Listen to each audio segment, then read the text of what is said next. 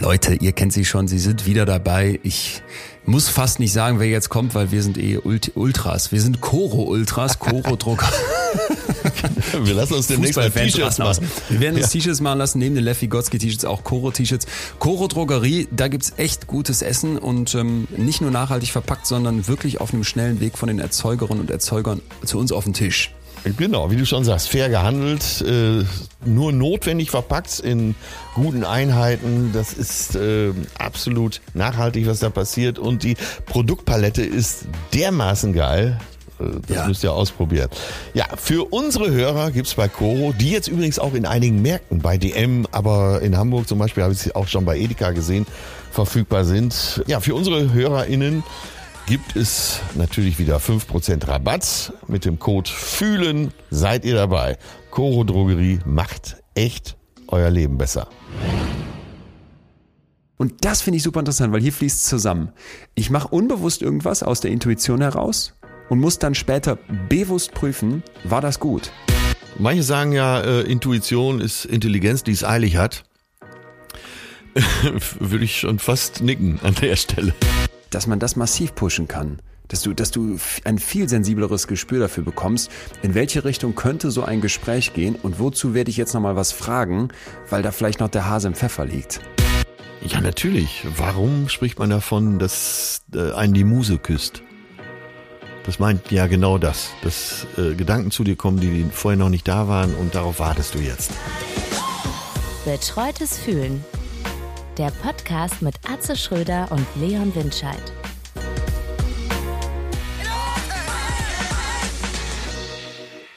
Ja, Leon, das war mal gut, ne? sich so in unserer Runde zu ja. treffen, gestern in Münster. Erstes Mal alle Beteiligten von unserem kleinen Podcast hier an einem Tisch. Ja, ich kannte auch zwei noch gar nicht. Die liebe Celine und den Jan kannte ich noch nicht. Ich kannte alle außer die Hunde weiß ich halt nicht. es sind mehr Hunde geworden in der mehr, Agentur. Immer mehr oder? Hunde, die bei uns in der Agentur rumspringen. Und Menschen wie ah, mir. Und das Tier. Ja. Nein, das war schön. Und äh, nach all der Zeit jetzt hier mal überhaupt mal zu sehen, wer wirkt da eigentlich alles mit neben unserer Produzentin, das war, das war in der Tat eine, eine schöne kleine Runde. Wobei ich sagen muss, mein Tag ähm, dieses Administrative, das ist immer nicht so ganz so meins. Mein Tag war so wirklich aufgehellt, als du zum Abschied deine, deine Timmendorfer Strandgeschichte erzählt hast. Ach so, ja. Ich hatte meine Tante, meine 86-jährige Tante Agnes, äh, Timmendorfer Strand besucht. Die war da für zwei Wochen im Hotel in Urlaub. Und ja, meine Lieblingstante immer schon gewesen und wir hatten immer schon so ein sehr enges Verhältnis. Deswegen Musst du ja jetzt so sagen. Nein, nutze ich die Gelegenheit, wenn ich in der Nähe bin. Eigentlich wohnt die in Köln, da bin ich dann öfter mal, aber jetzt Timmendorfer Strand, ach, die hat sich auch so gefreut. Äh, und dann hatte ich ihr aber vorher gesagt, bitte, bitte, bitte, Tante, äh, sagt den anderen nicht aus eurer Reisegruppe, wer ich bin. Meine Rufe verhalten ungehört und ich kam da an, dann stand da so eine ganz muntere Oma-Truppe, die waren alle über 85, mit Rollatoren, eine sogar im Rollstuhl und warteten schon eine ganze Zeit. Wo ist er denn, Atze? Ne, wo ist er denn? Wo ist er denn? Jetzt kam ich da an und dann, oh, ich sah schon und dann, hey, da ist er, Atze. Und dann eine sagte, ja, nachher, wenn du wieder kommst nach dem Essen, dann trittst du hier aber mal schön auf. Und dann die im Rollstuhl kam auf mich zugerollt, die war wahrscheinlich eher 90, hatte die Ghetto-Faust so draußen, wir rollten aufeinander zu und dann äh, ja, hatten wir so Kontakt, wie sich's gehört in Pandemiezeiten, mal einmal die Faust aufeinander und sagte, ich wollte schon immer mal Atze bumsen. Ey, die alten Ladies, die haben es doch faustdick, oder? Ich musste so lachen. Also, das war eigentlich mir so geil. Diese Szene, wie du am Timmendorfer Strand angerollt kommst und Tante Agnes eigentlich gebeten hattest, nichts zu erzählen und dann wartet da so eine Truppe mit solchen Sprüchen. Hammer.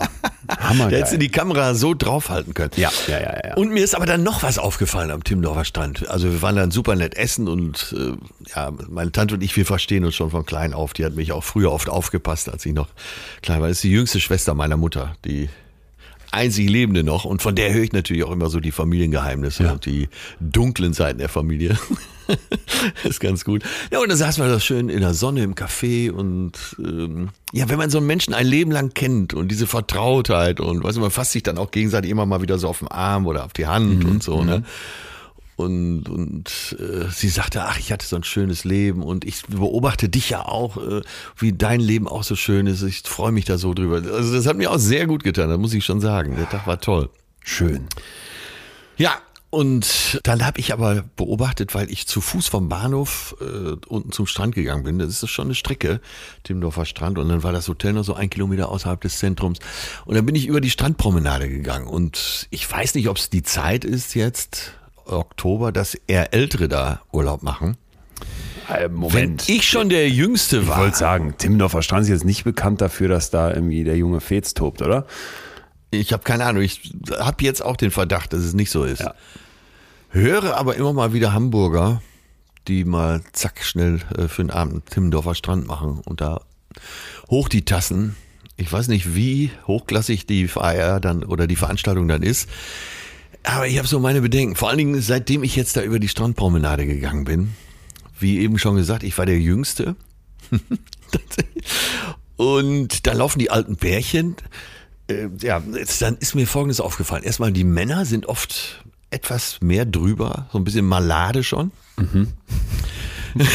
Und ja, viele humpeln so. Ich habe das Gefühl, Männer verlernen das Laufen. Ja, das hast du gesagt, dieses Unrunde Gehen. Seitdem du das gesagt hast, äh, bin ich ja schockiert. Achte da drauf Ja. und sehe es überall.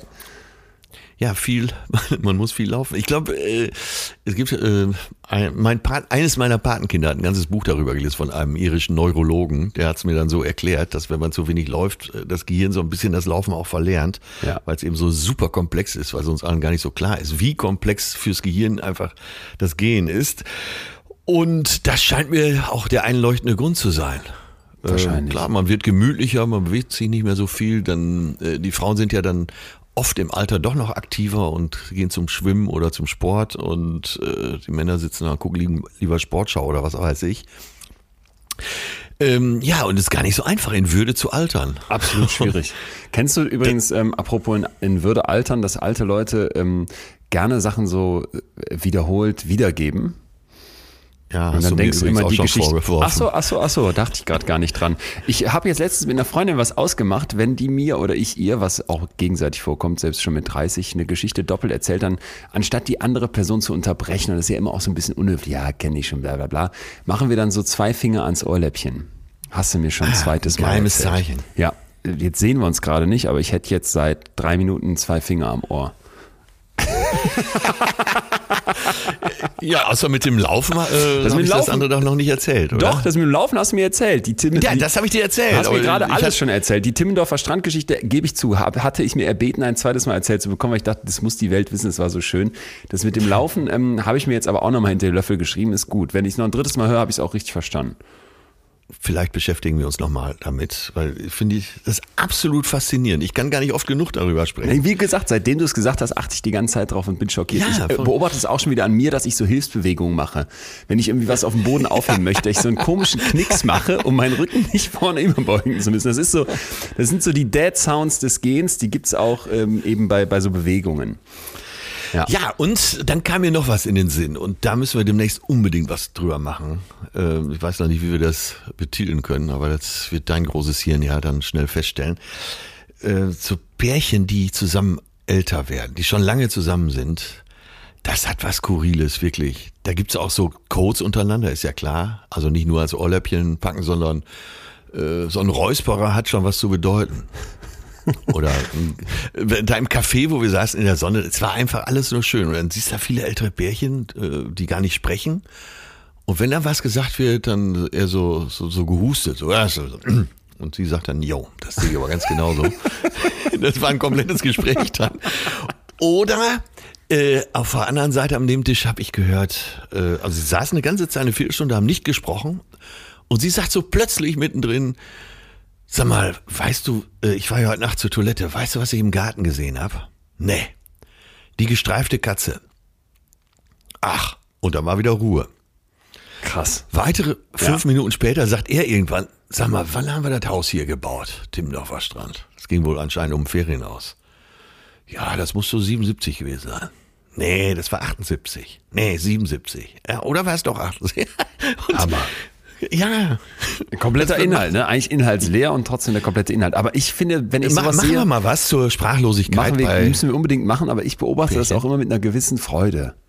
So dieses alt, äh, alte Pärchen, das gibt mir richtig, das gibt mir ein richtig wohliges Gefühl. Ehrlich? Ja, ja, ja, ja. Ich bin, ich bin tatsächlich hin und her gerissen. Okay. Ob das. Nee, ich das bin so voll bei diesem, ist. bei diesem Instagram-Meme, was du immer aufploppen siehst. Meine Oma hat noch gesagt, man muss die Dinge reparieren und nicht wegschmeißen. Das heißt doch immer hier zur Liebesbeziehung. Und das denke ich dann auch. Und das ist dann für mich so der lebende Beweis davon. Ich sehe auch, was du siehst, aber ich denke andersrum auch, ich freue mich da ein bisschen dran. Ich freue mich dann immer für die beiden.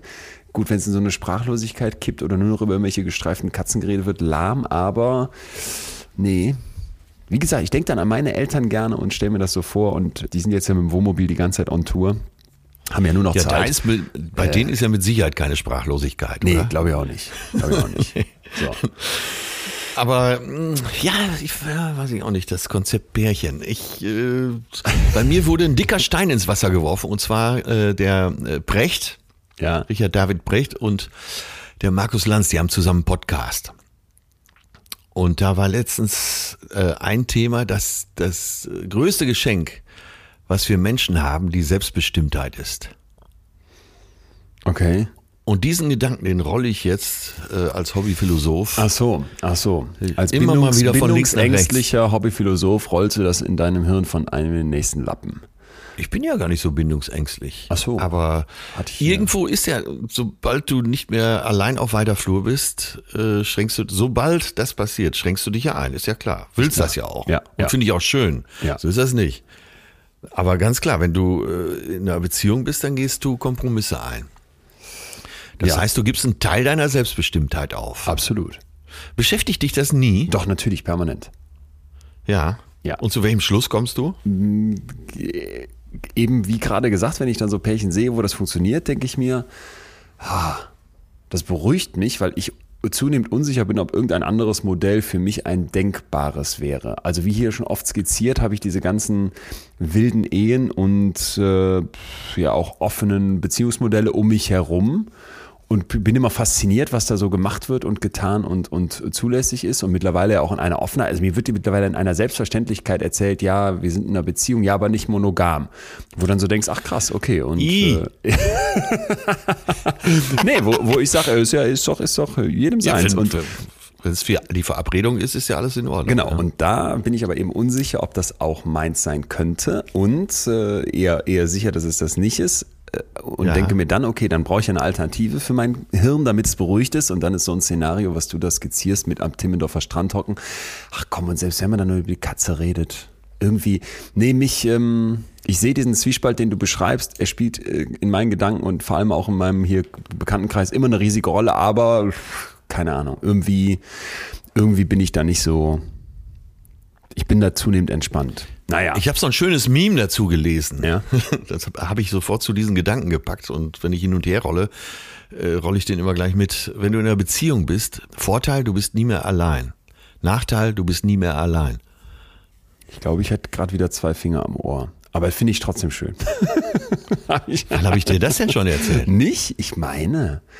Ich meine, es gibt ja hier Leute, die können nahezu jede Folge auswendig und äh, haben dann immer nicht nur ein Zitat parat, sondern auch äh, Belege für sich zum Teil widersprechende Aussagen.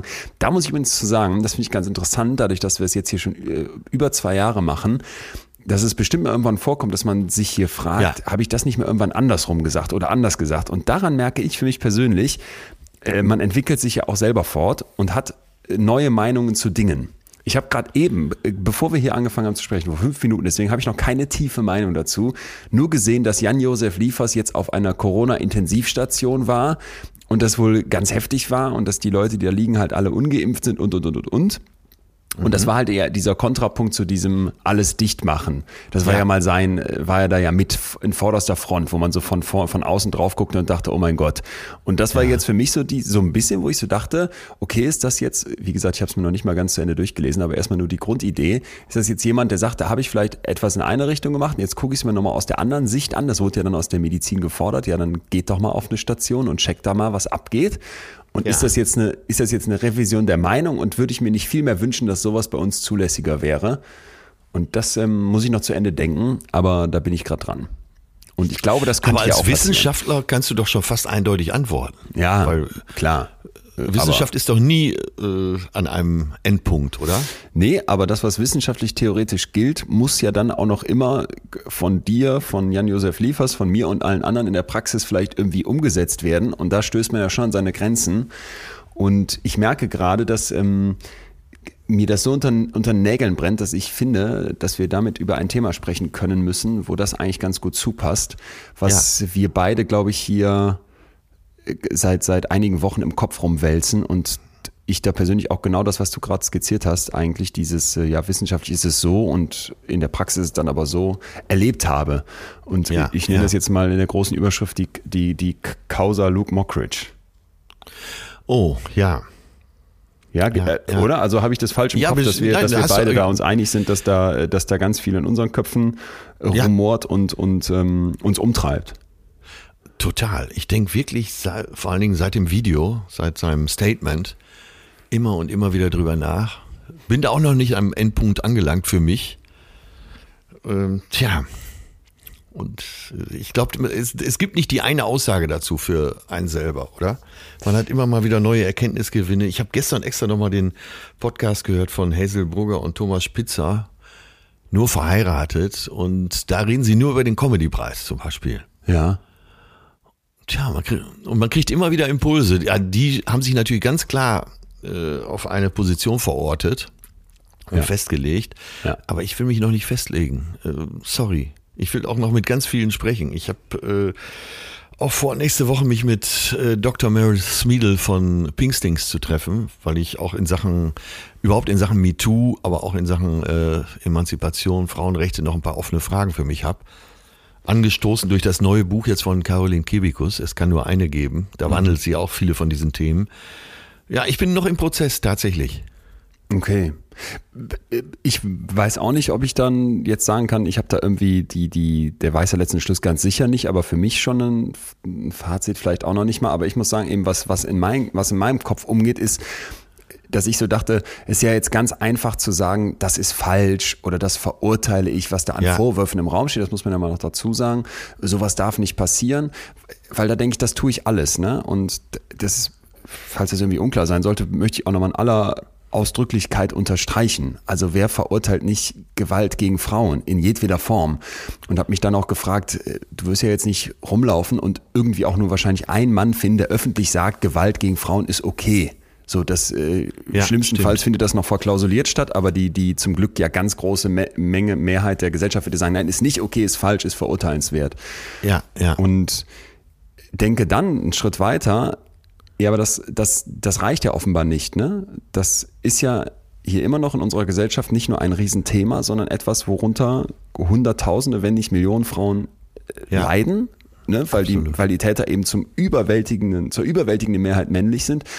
Und Ja. wo ich auch das Gefühl habe, dass so gesellschaftlich massiv falsch mit umgegangen wird. Weil es ist so leicht dann zu rufen, ja, aber die Unschuldsvermutung muss doch gelten, die ist doch ein sehr hohes Gut. Wo ich sage, das, da will ich ja auch gar nicht dran.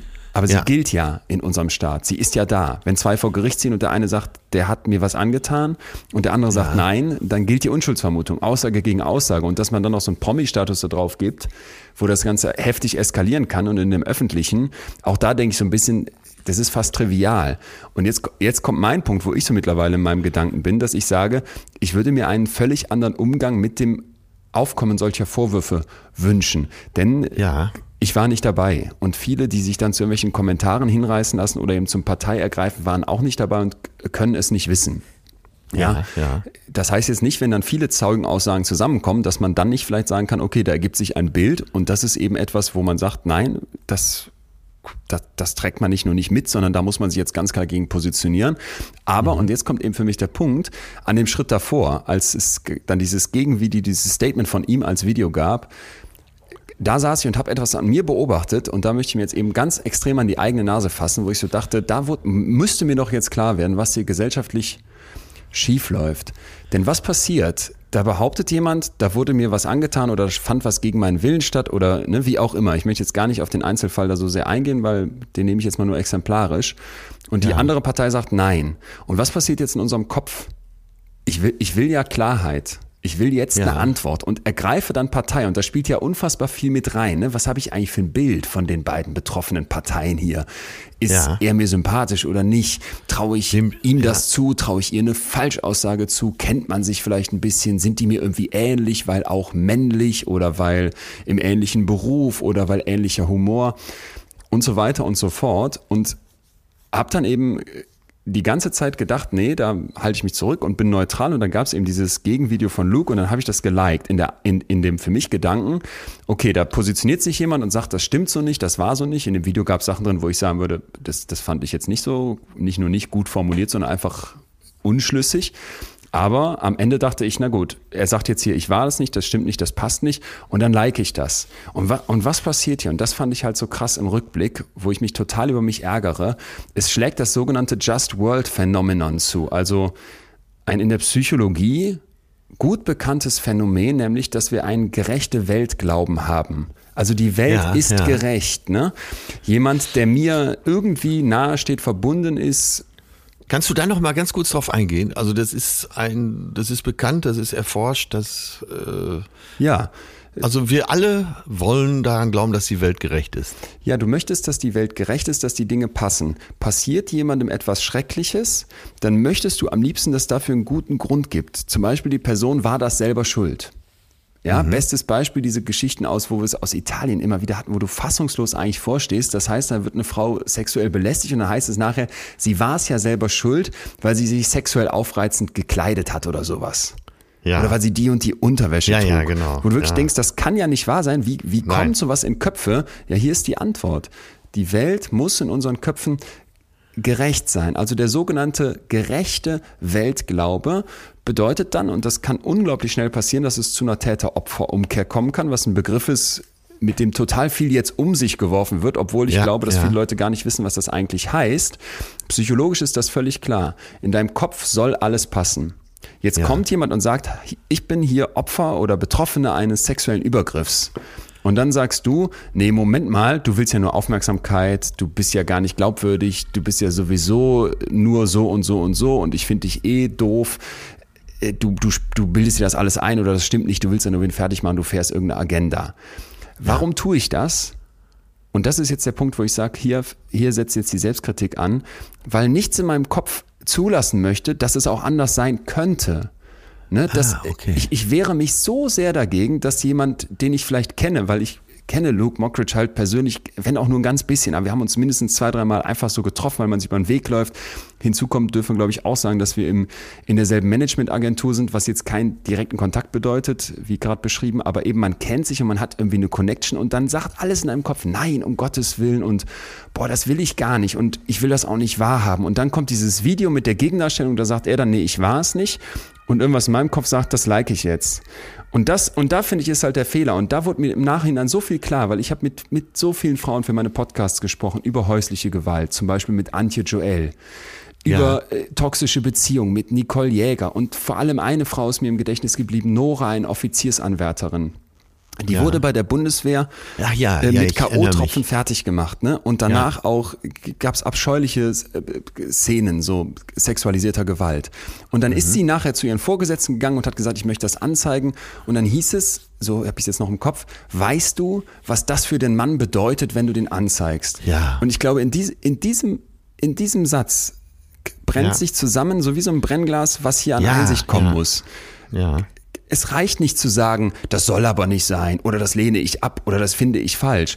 Wir müssen anfangen äh, zu hinterfragen, wie reden wir darüber? Was haben wir für ein Bewusstsein? Muss die Diskussion nicht auch wehtun? Und müssen sich Leute wie ich nicht an Ja, die eigene Nase ja, fassen und ja. denken, wie schnell sind wir in dem in, dem, in einer Meinungsbildung, in einem Partei ergreifen, was uns überhaupt nicht zusteht. Weißt du, ich hätte, wenn ich jetzt das Video nicht geliked hätte und einfach gesagt hätte, ich kann da nichts zu sagen und ich kann da auch bis heute nichts zu sagen, dann ist jetzt vielleicht mit dem Spiegelartikel und den Recherchen ein neues Bild entstanden, aber erstmal sage ich da nichts zu.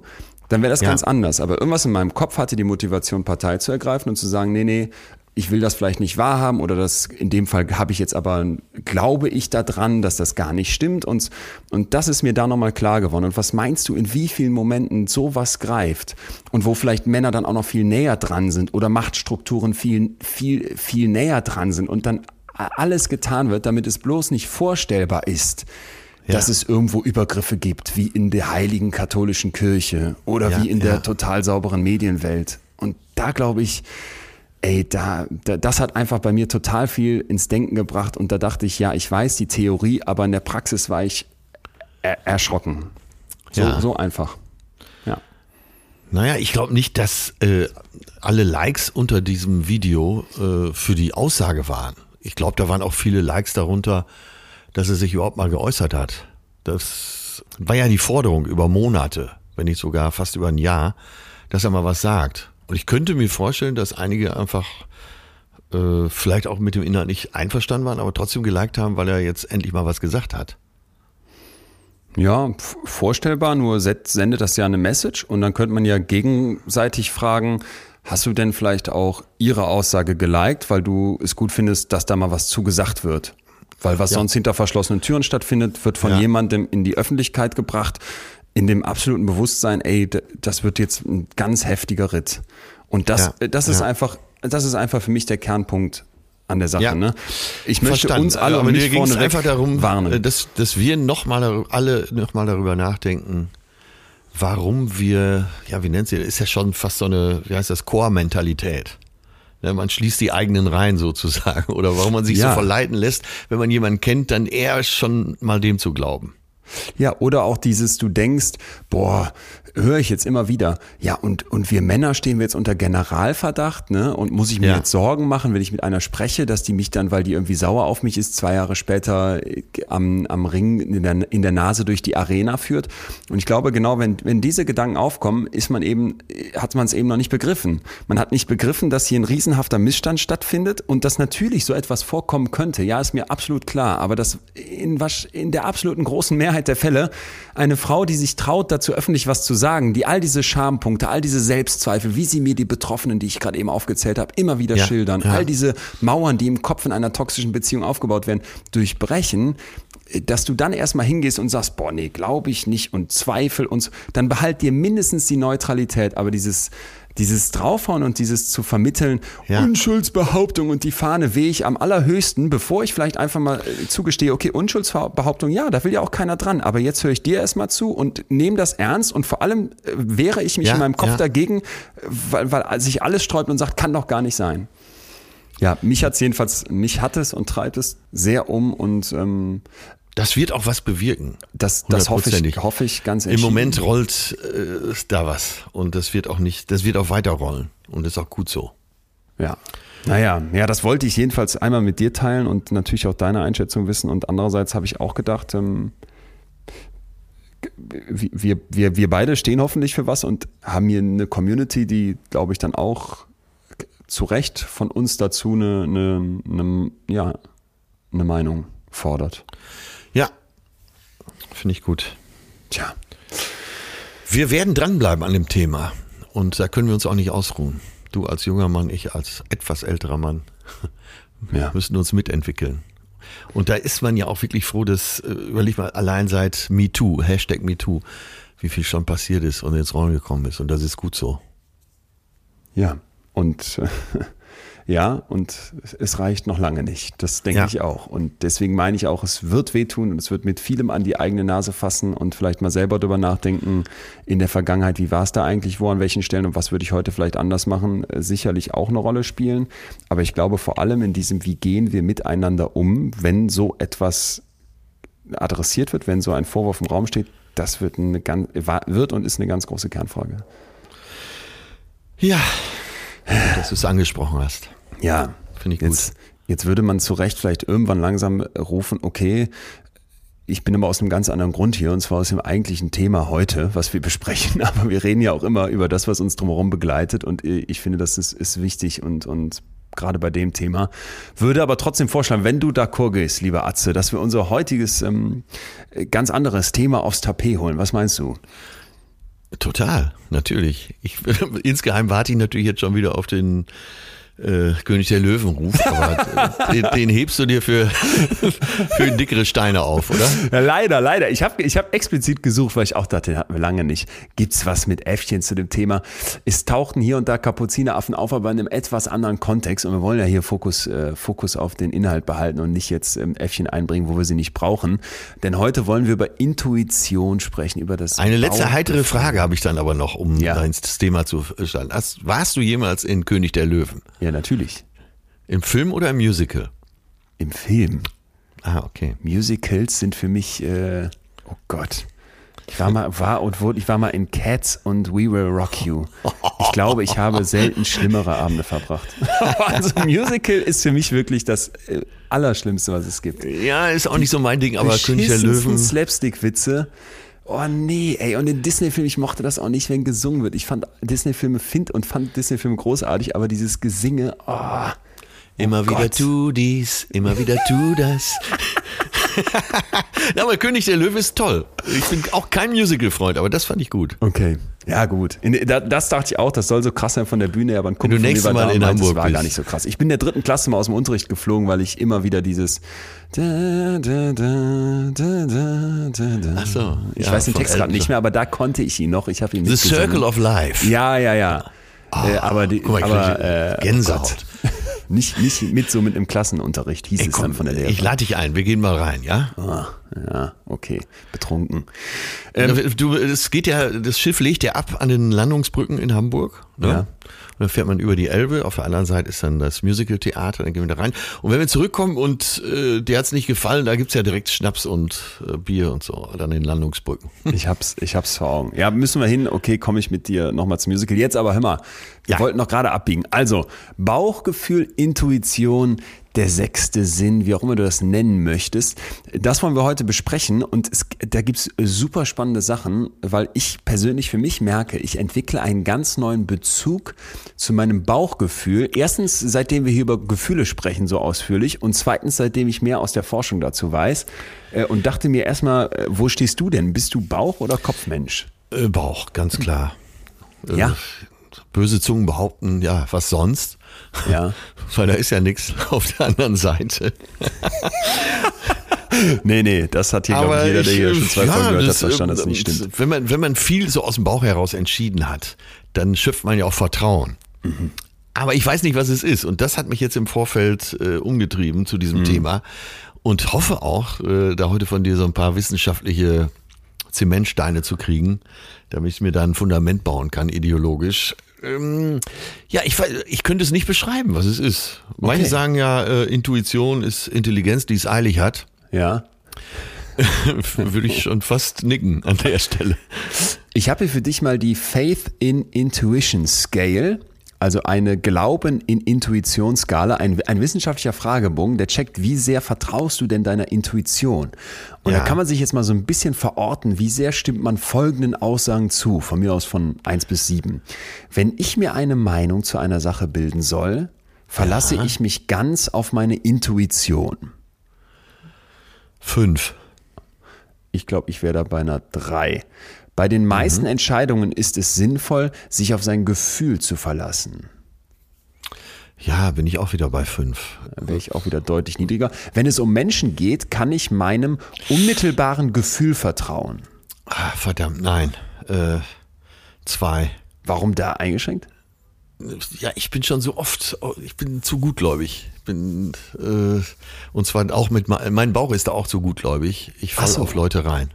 Gerade bei Leuten hätte ich das Gefühl, dass ich äh, zunehmend besser verstehe, wo stehe ich. Nicht jetzt im Sinne von, ich lese die, ist ja Quatsch, das heißt immer bei Psychologen, aber dass ich so denke, da ist irgendwas, da stimmt was nicht, der oder die ist mir nicht ganz grün und dann Ja, ciao. ja, das habe ich auch. Äh, stimmt, okay, dann, aber dann setz, dann überrede ich mich selber und sage, naja, komm, jetzt, Ah. äh, ne, jetzt sei mal nicht so, der ist bestimmt ganz in Ordnung. Und so in den Rückblick muss ich sagen, da hätte ich auch auf meinen Bauch hören sollen, meistens. Ah ja. Ja, Hammer. Okay. Kennst Dann du noch- das, wenn, wenn du Kenn ich, äh, kenn ich, kenn ich. sagst, ah, ich hatte so, ja, ich hatte eh kein gutes Gefühl. Jo. Und das Schlimme ist, dann fragst du deine Freundin oder deine Mutter oder deine Schwester oder wen auch immer. Äh, Frauen haben ja anscheinend da ein viel riesigeres Talent. Oh und die sagen, ja, hätte ich dir gleich sagen können. Nee, ich weiß hundertprozentig. Das stimmt, dass man dann so ein Bauchgefühl hat und das wegrationalisiert, ne? Ja. Safe. Safe. Ja, da reden wir gleich auch drüber. Das ist wirklich, äh, wirklich ein ganz zentraler Punkt. Ich habe noch ein paar weitere Sachen für dich, die ich aber wichtig zu finde. Der erste Einfall ist oft der beste. Wie sehr stimmst du zu? Fünf. Okay, weil da, da sind jetzt immer, das ist echt interessant. Da, da würde ich Ja. auch wieder so gar nicht zustimmen, weil ich oft so denke, ich durchdenke die Sachen und dann komme ich weiter. Zumindest war das ganz lange meine Haltung. Und jetzt so langsam, vielleicht auch durch die Gespräche mit dir, merke ich, dass sich das, das verändert. Ja, darf ich da ganz kurz zwischenfragen? Äh, wo denkst du, hast du die besten Ideen? Also so, so zack, so Eingebung.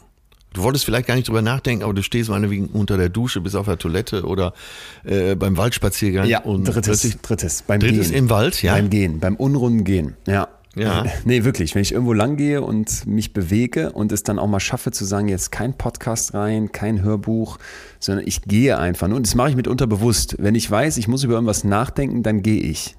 Ja, Das ist dann manchmal schwierig, weil dann irgendwann kommt plötzlich so viel, dass du denkst, wo schreibe ich das jetzt auf, wo packe ich das hin? Aber manchmal, manchmal eine Notiz ins Handy schnell oder habe auch ein Zettelchen dabei. Aber beim Gehen. ja, ja, okay. Und ja, wird sich ja heute rausstellen, äh, ist das Intuition? Manch einer behauptet ja eben, du, du brauchst, um der Intuition ein bisschen Raum zu verschaffen und dem Bauchgefühl, äh, eben Ruhe, Ja. damit äh, dein Kopf vielleicht auch mal die Klappe hält. Mit Sicherheit, aber ich finde jetzt, wenn ich mir diesen Fragebogen hier angucke, ich könnte jetzt noch mehr solche Aussagen vorlesen, ne? Und die gehen alle in eine ähnliche Richtung, haben wir, glaube ich, verstanden.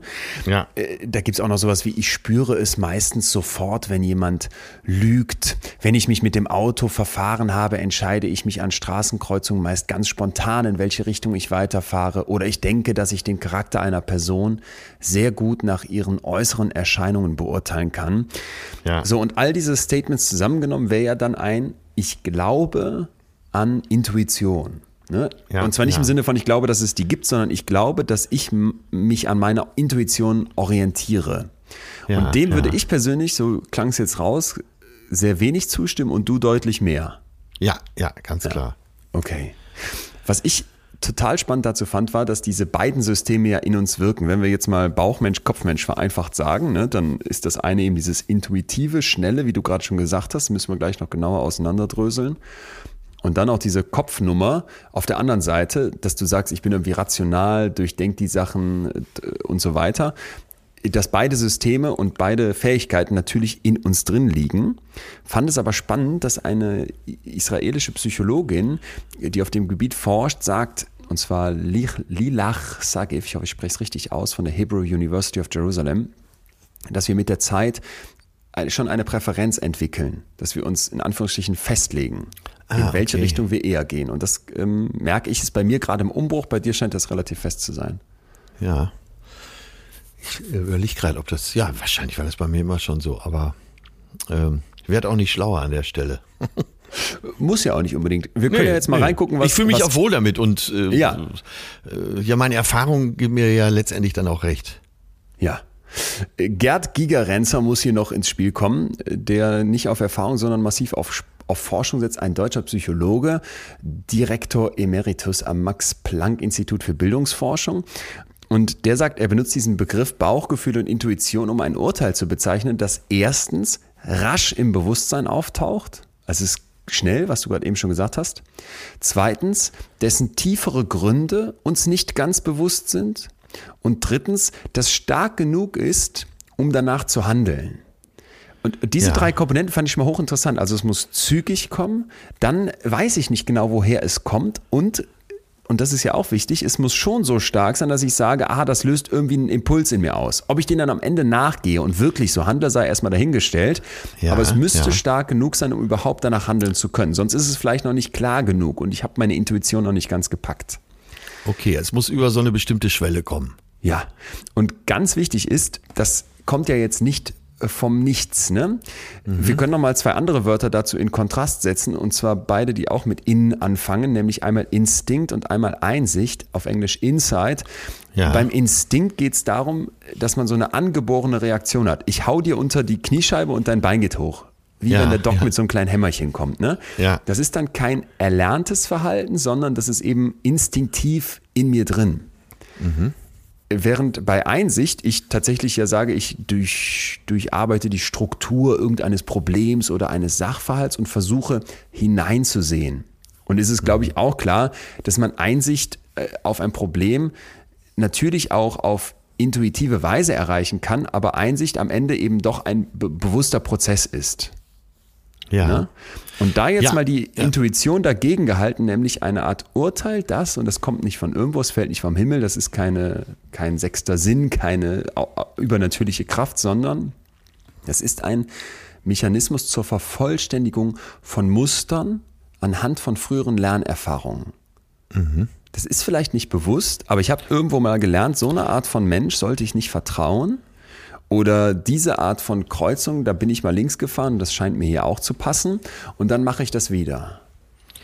Ja, ist auch gut nachzuvollziehen. Ich hatte das Wort Erfahrung ja eben auch schon gebraucht und das ist es äh, wahrscheinlich dann, also zumindest auf gewissen Gebieten, wo du viele Erfahrungen hast, vertraust du dem dann mehr. Ja. Weil ja äh, schon drei oder vier oder zehnmal der, der Beweis erbracht wurde, dass du damit richtig lagst. Ja.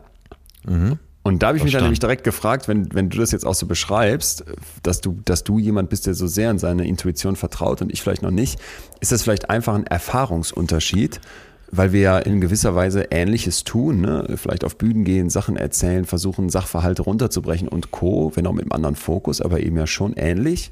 Ja, dass du da einfach viel weiter bist, so wie so ein erfahrener Feuerwehrmann, der jetzt natürlich berechnen könnte, ne, äh, wie Ja, ist es ja, mit der genau. Statik dieses Hauses, oder sagt, ich habe schon 150 solcher Feuer gesehen, ich brauche jetzt gar nicht so lang denken, ich kann mich auf meine Intuition vertrauen und reingehen. So, es Ja. gibt dieses Gerd Müller Zitat, wenn's denkst, ist schon zu spät. ne? Und das, Ja, das, das, aber ein sehr gutes Beispiel, äh, da muss man nicht, so, nicht mal so einen alten Stürmer nur nehmen, auch die, äh, die alle Vollblutstürmer, äh, bei denen kann man nicht erklären, warum die immer an der richtigen Stelle stehen. Und sie selber können es auch nicht erklären. ja, ja. Und sie, sie sagen alle immer hinterher im Interview, naja, das macht, das macht mich als Stürmer aus, dass ich dann ahne, wo der Ball hinkommt. Das ist immer so geil, diese Fußballer-Interviews. Ich Ja. frage mich jedes Mal, was müssen die sich denken? Ich glaube, die kommen sich dabei, müssen sich ja dabei auch verarscht vorkommen, weil sie sollen immer total. irgendwie was kommentieren und dann erwartet man schlaue Aussagen und du denkst, ja, wir haben halt gewonnen oder nicht. Was, Ja, vor allen Dingen denn, was soll nach, Thomas äh, Müller sagen? Stand ich jetzt hier richtig? Habe ich alles richtig gemacht? Also, ne? Ja, vor allen Dingen nach 90 Minuten Ja. Volldampf. Bist du doch ein Eimer. was, äh, was ich noch sehr schön fand, was auch ein bisschen passt zu dem, was wir jeweils machen, aber wo ich glaube, sich ganz viele Menschen jetzt drin wiederfinden, ist, dass die Wissenschaft unterschiedliche Arten von Intuition unterscheidet. Das hatte ich nämlich zum Beispiel gar nicht so auf dem Radar. Ja, und da gibt es verschiedenste, aber drei Stück habe ich mal rausgepickt, die so besonders prominent sind. Ja. Wovon man wette ich nur, ja, eine hat man sofort auf dem Radar und bei den anderen beiden sagt man vielleicht, ah ja, stimmt, aber noch nicht so drüber nachgedacht. Die, die, die erste ist dieses Problemlösen. Ja. Ne, da- dass du sagst, ey, soll ich das machen, soll ich das nicht machen, komm, ich höre auf mein Bauchgefühl. Das hatten wir ja auch schon mal hier in der Folge zum Thema Entscheidungen treffen. Ich finde, das liegt auf der Hand, dass man da eine Art von Intuition hat. Und jetzt kommen zwei weitere. Ja, und wenn es nur als Züglein an der Waage ist, oder? Ja. Ja, ja. Dieses, ne, ich schmeiß eine Münze und wenn du in dem Moment, wo du die Münze schmeißt, weißt du doch, ob du dir jetzt Kopf oder Zahl wünschst und dann hast du doch intuitiv geklärt, was du eigentlich lieber hättest und mach das. Ja, und dann natürlich als Schmankel, äh, so, du hast ja eigentlich schon eine Entscheidung getroffen, wirfst die Münze, es Genau. kommt Zahl und sagst, ich werf nochmal. Stimmt, stimmt, so ist es. Testwurf, Testwurf. Jetzt kommt die zweite und da weiß ich nicht, ob du das auch äh, genannt hättest, wenn ich dich nach Intuition gefragt hätte, und zwar eine moralische Intuition. Ja. Und zwar spricht man in der Ah, Forschung okay, vom Social Intuitionist, also dem sozialen Intuitionisten. Und dazu folgendes Beispiel. Vielleicht erinnerst du dich an Magnus Gefgen, das ist äh, der Typ, der den Sohn von der Familie Metzler entführt hatte. Ja, ja, ja. Ist schon Jahre Name. her. Ja. Ähm, und der wurde doch dann von diesem Ja. Polizeipräsidenten, dem Genau. wurde Folter angedroht, so muss man sagen. Äh, ne? Auf, auf Genau, Order da da gibt's einen. Spielfilm darüber sogar. Ja. Lie- Ja, lief und die Idee war folgende, der, der, der Typ hat das Kind entführt und niemand weiß, wo dieser Junge ist, aber wir haben den Täter. Und Ja. jetzt war die große Frage, dürfen wir dem Täter jetzt Folter androhen, weil wir Sorge haben, dass der Junge irgendwo verhungert oder verdurstet, um den noch Genau. zu finden? Die Das war Zeit die, läuft uns weg. Ja. das war die große moralische Frage. Was würde Hammer. deine moralische Intuition sagen? Und da haben wir sie. Tja, was würde die wohl sein? Das kannst du ja denken. So geht mal alle raus. Ich rede mal mit unter vier Augen mit dem. Ja, Ja, oder nicht. mit- also die ja. moralische Intuition, da würde ich jetzt mal gerne jemanden hören, der sagt, nee, dem können wir keine reinhauen oder auch mehr, bis wir das Kind haben. Und, und irgendwas anderes in deinem Kopf, Thema, ich denke vielleicht mal einen Schritt weiter, muss ja dann aber äh, sagen, Moment mal, ne, in, in einem Staat, wo wir verlangen, Ja, dass man ja, miteinander ja. gut umgeht und wo wir vielleicht nicht Auge um Auge, äh, wie heißt es, Auge um Auge, Zahn um Zahn oder so machen, Genau. geht das nicht. Geht, nein, natürlich, das geht nicht. Also rein äh, formal juristisch sowieso nicht, aber äh, auch wenn du den Rechtsstaat hochhalten willst, geht das nicht. Dann gibt es Ja. natürlich auch keine Verdachtsberichterstattung, wie wir das ja jetzt gerade im eben beschriebenen Fall haben. Äh, sind wir fast im selben Fahrwasser oder im ähnlichen Fahrwasser. Äh, nein, natürlich geht das nicht. Aber was machst du, wenn Gefahr im Verzuge ist? Ja, das eine. Und ich nehme das aber einfach nur mal als Beispiel, weil Ja. denken wir doch mal an moralische Entscheidungen, die wir so treffen. Da haben wir doch eigentlich immer, und das ist jetzt eben die psychologische Komponente da drin, natürlich dieses Rational, aber wir haben doch auch immer etwas Intuitives. Etwas Intuitives, das mir sagt, ey, das ist völlig daneben, dass Menschen auf dem Mittelmeer ertrinken, die hier hinkommen. Ja, Und vielleicht sagt in irgendeinem anderen Hirn etwas äh, völlig intuitiv, wir können denen auf keinen Fall helfen, weil dann kommen ja noch mehr und ich habe hier eh schon Angst vor Überfremdung. Bedeutet aber, dass unsere moralischen Wertungen massiv von einer Ja. unbewussten Intuition gesteuert werden. Und jetzt habe ich, da habe ich Beispiele für dich. Ja. Die haben mich so geil abgeholt. Pass auf. Das Spannende jetzt nämlich ist, dass unsere moralische Intuition von unfassbar absurden Sachen abhängen kann. Da gab es eine Studie, hat man Leute nach moralischer Bewertung gefragt. Zum Beispiel ist das okay, dass äh, Cousin und Cousine Sex haben. So. Ja. Und dann konnten die zeigen, dass wenn man in der Nähe dieser Menschen Furzspray wie soll ich sagen, ausgelöst hat. Ja. Und zwar in verschiedener Variante, mildes Stinken, starkes Stinken oder eben kein Furzspray. Dann waren diese Leute strenger in ihren moralischen Wertungen als eben die Leute, wo es kein Gestank gab. Das, das heißt, geil? in äh, angenehmer Umgebung äh, ist man bereit, eher die Moral etwas zu dehnen, als in unangenehmer Ja, oder, ja, oder Also du ganz sagst, weit gefasst. Ja, ich müssen halt nur aufpassen mit den Schlussfolgerungen. Meine Idee war noch, ich, ich habe hier Furzgeruch und denk vielleicht, oha, ich habe mich hier gerade falsch verhalten oder jemand um mich herum hat sich falsch verhalten. Jetzt muss ich aber doppelt zeigen, dass ich ein sehr korrekter Mensch bin und weiß natürlich absolut Ah, auf so einer okay. rationalen Ebene, Sex unter Cousin und Cousine geht ja gar nicht und hau mit der Faust noch auf den Tisch. Ey, was war das denn für ein Experiment, verdammt? Ja, habe ich mir nicht ausgedacht. Jetzt gibt es Ja, noch eine ja, zweite das- Studie, da ja. kannst du wieder ganz praktisch mitmachen. Äh, stell dir vor, du stehst auf einer Brücke. Und unter dir sind zwei so, äh, geht so, geht so eine Schiene lang, so muss man sagen, gehen so zwei Gleise lang. Ja. Und neben dir steht ein dicker, großer Typ. Ja, und jetzt ist irgendwie so ein, so ein kleiner Wagen ist, ent, entglei, ist, ist entgleist von seinem eigentlichen Gleis und rollt jetzt diese Schienen entlang, die eigentlich gesperrt sind. Und am Ende dieser Schienen sitzen irgendwie fünf Kinder und spielen. Und wir wissen ganz genau, dieser Wagen, der wird die gleich totrollen. Stößt du jetzt den dicken, schweren Mann von der Brücke, um diesen Wagen aufzuhalten und fünf Leben zu retten? Ja. Ich wusste, mit einer schnellen, eindeutigen Antwort kriege ich dich jetzt. Ja. Siehst du, es war jetzt Bauchgefühl. Das war Bauch Nein, nein, der Verstand war auch äh, im Bauchgefühl Spiel. übrigens anders als äh, viele, äh, viele. Ich meine, wenn ich es richtig im Kopf habe, die Mehrheit der Leute sagt, nee, das mache ich nicht, weil ich will, ich töte keinen. Also der Typ stirbt dabei, ne? Habe ich das gesagt gehabt?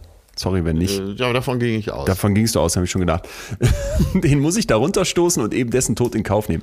Und jetzt kam es, wenn man Leuten in diesem Gedankenexperiment vorher einen kleinen Ausschnitt von Saturday Night Live, also einer lustigen Sendung versus Ja. einer langweiligen Dokumentation gezeigt hat und sie damit in positiverer Stimmung waren, Ja. dann waren die viermal eher bereit zu sagen, ich stoße den Typen da runter, um so aus so einer utilitaristischen Sicht das Richtige zu tun und zu sagen, ein Leben versus fünf Leben. Also das Richtige hier in Anführungsstrichen, ne? Aber das fand ich krass, also dass da offenbar unsere moralische Intuition von so solchen Sachen abhängt. Ob ich gerade was Lustiges gesehen habe oder ob es hier nach Furz stinkt. Da kannst du mal sehen, wie viel gute Laune ich immer hab.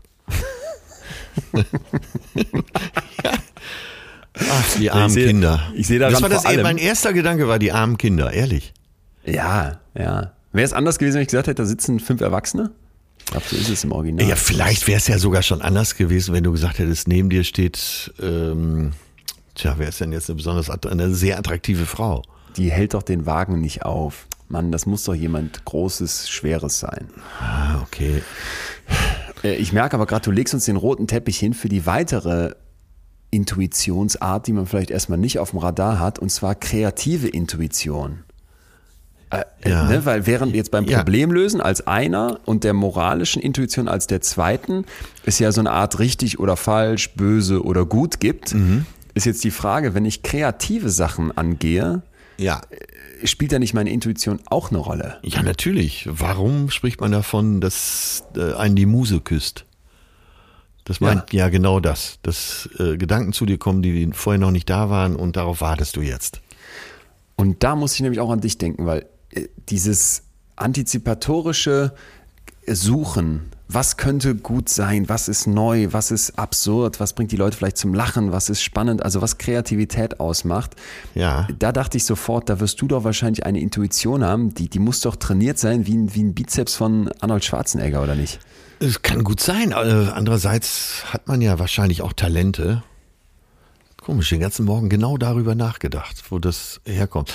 Also auch, du kannst dir jetzt ruhig ans Ohr fassen, aber lass uns noch mal wieder über Mickey Beisenherz sprechen, der ja ein Genie ist in gewisser Weise, oder? Mit, mit dem Verarbeiten, schnellen Verarbeiten von Informationen, Ja, mit, äh, also ist ja, der, der scheint wirklich ein paar Synapsen mehr zu haben als andere. Ist so schlagfertig, so schlau schlagfertig, der hat so viele tolle Ideen, äh, dann kann er verschiedenste Dialekte und Leute parodieren und so. Und da denke ich immer, ja, der hat einfach da ein Riesentalent. Und äh, wenn du jetzt drüber nachdenkst, dass man vielleicht nur so tra trainiert ist, dann müsste ich dem auf jeden Fall noch hinzufügen, wenn nicht sogar entgegnen, dass Ah, man ja. wahrscheinlich äh, Talente hat. Okay, okay, ja, bestimmt, eben mit Sicherheit. Eine, eine bessere Beobachtungsgabe vielleicht. Schnelleres Oder, Arbeitsgedächtnis. und äh, ja. Ja. Und Okay, da bin ich da völlig dabei. Aber würdest du denn nicht trotzdem sagen, sagen wir jetzt einfach mal, du hättest mit, du hättest jetzt mit deinem Talent irgendwas anderes gemacht, du wärst jetzt Verkaufstrainer. Dann müsstest du doch eine andere, eine andere kreative Intuition haben, als beispielsweise, könnte das lustig sein? Wie oft kommst du zu mir und erzählst mir Sachen und ich habe das Gefühl, du checkst, ob das lustig ist.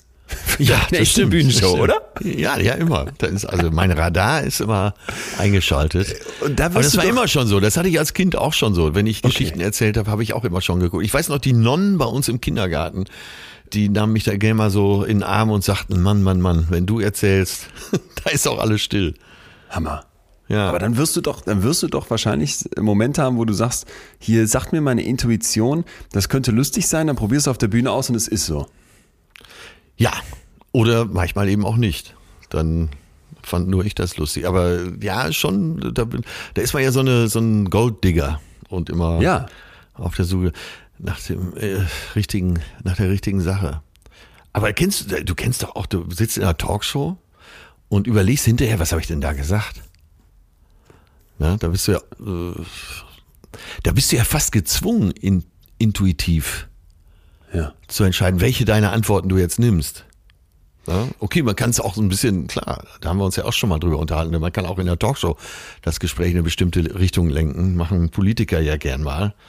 Aber wir sind ja, wir stellen uns ja keiner wieder wahr. Klar wollen wir gut rüberkommen, aber dazu gehört ja eben auch, dass du vielleicht intuitiv plötzlich was ganz anderes sagst. Und das war genau richtig. Ja. Absolut. Und du weißt, und du, wie du gerade sagst, du weißt gar nicht so genau, wo kam das jetzt her, oder? Ja, Ja. Und Nicht nur in Talkshows. Ich finde, das Ja, gibt zig ein Beispiel, Momenten. ja. Du sitzt in einem Raum und merkst, hier kippt gerade die Stimmung in eine bestimmte Richtung. Und es wäre jetzt gut, wenn man mal dieses dagegen sagte. Oder was ich zum Beispiel bei den Podcasts merke, wenn ich das Gefühl habe, hier, hier stimmt irgendwie was nicht. Da- erzählt mir einer Ja, einen vom ja. Pferd, lügt mich Ja. an oder ist einfach unsympathisch oder sowas. Dann merke ich das und greife das für die Leute, von denen ich glaube, dass wenn sie es hören, denen es genauso gehen würde wie mir auf. Oder dass ich mich immer frage, welche, welche Fragen interessieren uns jetzt hier als Zuhörerinnen und Zuhörer? Was, was wollte man jetzt als nächstes wissen? Und da habe ich zum Beispiel für mich gemerkt, Thema Intuition trainieren und besser darin werden, dass man das massiv pushen kann. Dass du, dass du ein viel sensibleres Gespür dafür bekommst, in welche Richtung könnte so ein Gespräch gehen und wozu werde ich jetzt nochmal was fragen, weil da vielleicht noch der Hase im Pfeffer liegt. Wir, wir sind uns also einig, in der Intuition, vor allem weil sie in so vielen Bereichen stattfindet, liegt ein Wert oder? Und unbedingt. Unbedingt. Und dann muss ich natürlich eben als Psychologe immer sagen, Vorsicht, Vorsicht, liebe Kinder. Die Sachen haben ja meistens zwei Ja. Seiten. Und jetzt kommt mal die Gefahr der Ja, aber es, Intuition. ja, es ist ja auch was anderes, ob man Komiker ist oder Vorstandsvorsitzender von Siemens. Äh, Ja, aber auch dieser Komiker wird ja im Fall von Atze Schröder durchs Leben gehen und der wird bestimmte intuitive Entscheidungen treffen, Meinungen raushauen oder vielleicht auch einfach nichts sagen, nichts tun, sondern in seinem Kopf Überlegungen anstellen und könnte dabei über Stolperstricke fallen, die ich dir jetzt unbedingt Ja. zeigen muss, weil die mir Ja. total gefallen. Achtung, sag mir bitte, welche der folgenden Städte ist größer? Detroit oder Fresno? Äh, Zügig. ja, Detroit. Also Fort kommt der- Worth oder Las Vegas? Las Vegas. Boston oder Jacksonville? Boston. Tucson oder Miami? Äh, Miami. San Francisco oder San Jose? San Francisco. So, ne? Du hast Äh, alle aber falsch. ich- du ja, hast alle weiß. falsch, bis auf Ja, die erste, weil man natürlich denkt, Fort Worth noch nie gehört. Las Vegas kenne ich, klar. Genau, Jacksonville noch nie gehört, aber Boston kenne ich. Ja, aber Jacksonville ist größer. Tucson vielleicht schon mal gehört, aber Miami ist eben kleiner als Tucson. Und irgendwas in Mir, Kopf mir war es natürlich bei der zweiten Frage schon klar. Und Ja, hab ich trotzdem gedacht, bin ich jetzt dabei gedacht. geblieben, weil äh, ja, der erste Impuls eben der war. Ja, so, und du weißt ja auch, ich als Psychologe will dich hier reinlegen, aber wenn man das Ja. jetzt mal so im Alltag uns fragen würde, ohne dass wir vielleicht schon äh, besonders spitzfindig sind, ist ja völlig klar, dass die sogenannte Verfügbarkeitsheuristik greift. Die Intuition zu sagen, das ist in meinem Kopf verfügbarer, das ist mir bekannter. Ja. Also glaube ich natürlich, dass Las Vegas größer ist als Fort Worth, weil was zur Hölle ist Fort Worth? So, und Ja, genau. Oder wenn ich dich jetzt frage, äh, welche Stadt hat mehr Brücken, Venedig oder Münster? Ja, sowas, genau. Genau. ne? Und Beide noch nie gehört. Nein, aber das, das Problem ist hierbei, dass ich eine Schnelligkeit brauche, um mit Ja, Informationen ja, ja. umzugehen. Und dass das, was mir jetzt schneller in den Sinn kommt, das zeigt sich immer wieder, dem stufe ich eine höhere Wahrscheinlichkeit ein. So, jetzt habe ich ein anderes Beispiel für dich. Mal gucken, ob du das auseinandergedröselt bekommst. Versuch mal einfach ehrlich zu antworten. Achtung. Ja, okay. Du musst aber auch zügig dich entscheiden jetzt Ja, mache ich, mache ich. Traumhaft. Linda ist 31 Jahre alt, unverheiratet, extravertiert und intelligent. Sie hat während ihres Studiums Seminare in Philosophie belegt, interessierte sich als Studentin sehr für Rassendiskriminierung und soziale Ungerechtigkeit und nahm an Demonstrationen gegen Atomwaffen teil. Was ist wahrscheinlicher? Linda ist bei einer Bank angestellt oder Linda ist bei einer Bank angestellt und engagiert sich für die Friedensbewegung. B. Ja, natürlich B, klar. Ja, ja. Steckt ja alles drin. Und Ja. was ist jetzt rein mathematisch wahrscheinlicher? Natürlich A. Und was hättest du auch antworten müssen? Natürlich A. Denn A enthält dieselbe Information wie B. Linda ist bei einer Bank angestellt. B enthält aber noch die Zusatzinformation, Ja. sie engagiert sich für die Friedensbewegung. Stimmt, stimmt, stimmt. Das ist per Definition unwahrscheinlicher, Ja, weil hier zwei Sachen erfüllt sein müssen. Im Vergleich zu A muss nur eine Sache erfüllt sein. Was kommt jetzt aber? Was greift hier in deinem Hirn? Die, die geht mir ja ganz genauso, geht uns wahrscheinlich allen so. Es greift die Intuition, dass, na, wenn der Windscheid mir das erzählt, dann wird das doch wohl relevant sein. ja, ja. Warum berichtet der mir das, wenn das nicht wichtig ist? Und jetzt äh, wird vielleicht auch schon klar, warum hier Intuition vielleicht gar nicht so verkehrt ist. Das Spannende ist, man hat dann mal hingelegt und dieses Wort wahrscheinlich ausgetauscht durch ein bisschen anderes Setup und hat gesagt, es gibt 100 Personen, auf die die obige Beschreibung von Linda zutrifft. Wie viele von denen sind Bankangestellte und wie viele von denen sind Bankangestellte und in der Frauenbewegung aktiv? Ja. Und wenn man jetzt wirklich nicht verstanden hätte, dass natürlich A wahrscheinlicher ist, dann müsste man ja jetzt davon ausgehen, dass die Leute in solchen Versuchen wieder Bankangestellte und Frauenbewegung wählen, wenn es um 100 Personen geht. Das Ja. tun sie aber nicht. Hier checken sie jetzt, ah okay, wenn es 100 Ja, ja, Personen genau. sind, ist natürlich viel wahrscheinlicher, dass es einfach nur Bankangestellte sind, weil es wird weniger Bankangestellte geben, die auch noch in der Frauenbewegung aktiv sind. Ja. So, und das ist halt der Punkt, wo wir jetzt sagen können, hier werden doch zwei Ebenen ganz klar rational und wie es eigentlich korrekt wäre und dann meine Intuition, die sich ablenken lässt. Und das lässt sich noch weiter steigern, zum Beispiel Petra und Paul heiraten und Petra wurde schwanger. Das ist mathematisch sind das zwei Aussagen. Petra und Paul heiraten und Petra wurde schwanger. Zwei Aussagen. Wenn ich das jetzt umdrehe, Petra wurde schwanger und Petra und Paul heiraten, hat es ja eine völlig andere Bedeutung, ne? Ja, In ja. unserer sprachlichen Wahrnehmung, weil ich plötzlich denke, oha, sie wird schwanger, jetzt mussten die schnell heiraten, damit Mutti zufrieden ist. Hammer. Geil, oder? Ja, total geil. Und das ist also die Schlussfolgerung, die sich daraus ergibt, ganz einfach. Intuition erlaubt mir, subtile Unterschiede zu erkennen, wo vielleicht logisch keine erkennbar wären. Mhm. Das, das finde ich ist so ein ganz wichtiger Punkt. Und dieser Forscher Gigerenzer, den wir eben schon angesprochen haben, der sagt, die Intuition ist unsere adaptive Toolbox. Wir nutzen die nicht aus Faulheit, sondern weil sie nützlich ist, effizient und schnell Entscheidungen zu treffen. Das wäre die nächste Frage gewesen. Was soll das überhaupt? Was soll das? Ja. Wo, wo, wo kommt's her, äh, evolutionär? Ja. Da, da tun wir ja die ganze Zeit so, als wäre jetzt für uns der Verstand und das Rationale und keine Fehler machen, gerade im 21. Jahrhundert, wo doch immer mehr so super intelligente Maschinen, die überhaupt nie Burnout bekommen, die immer geradeaus denken, die rational stringent Probleme lösen, uns Konkurrenz machen, tun wir doch immer mehr so, als wäre das für uns Menschen auch wünschenswert.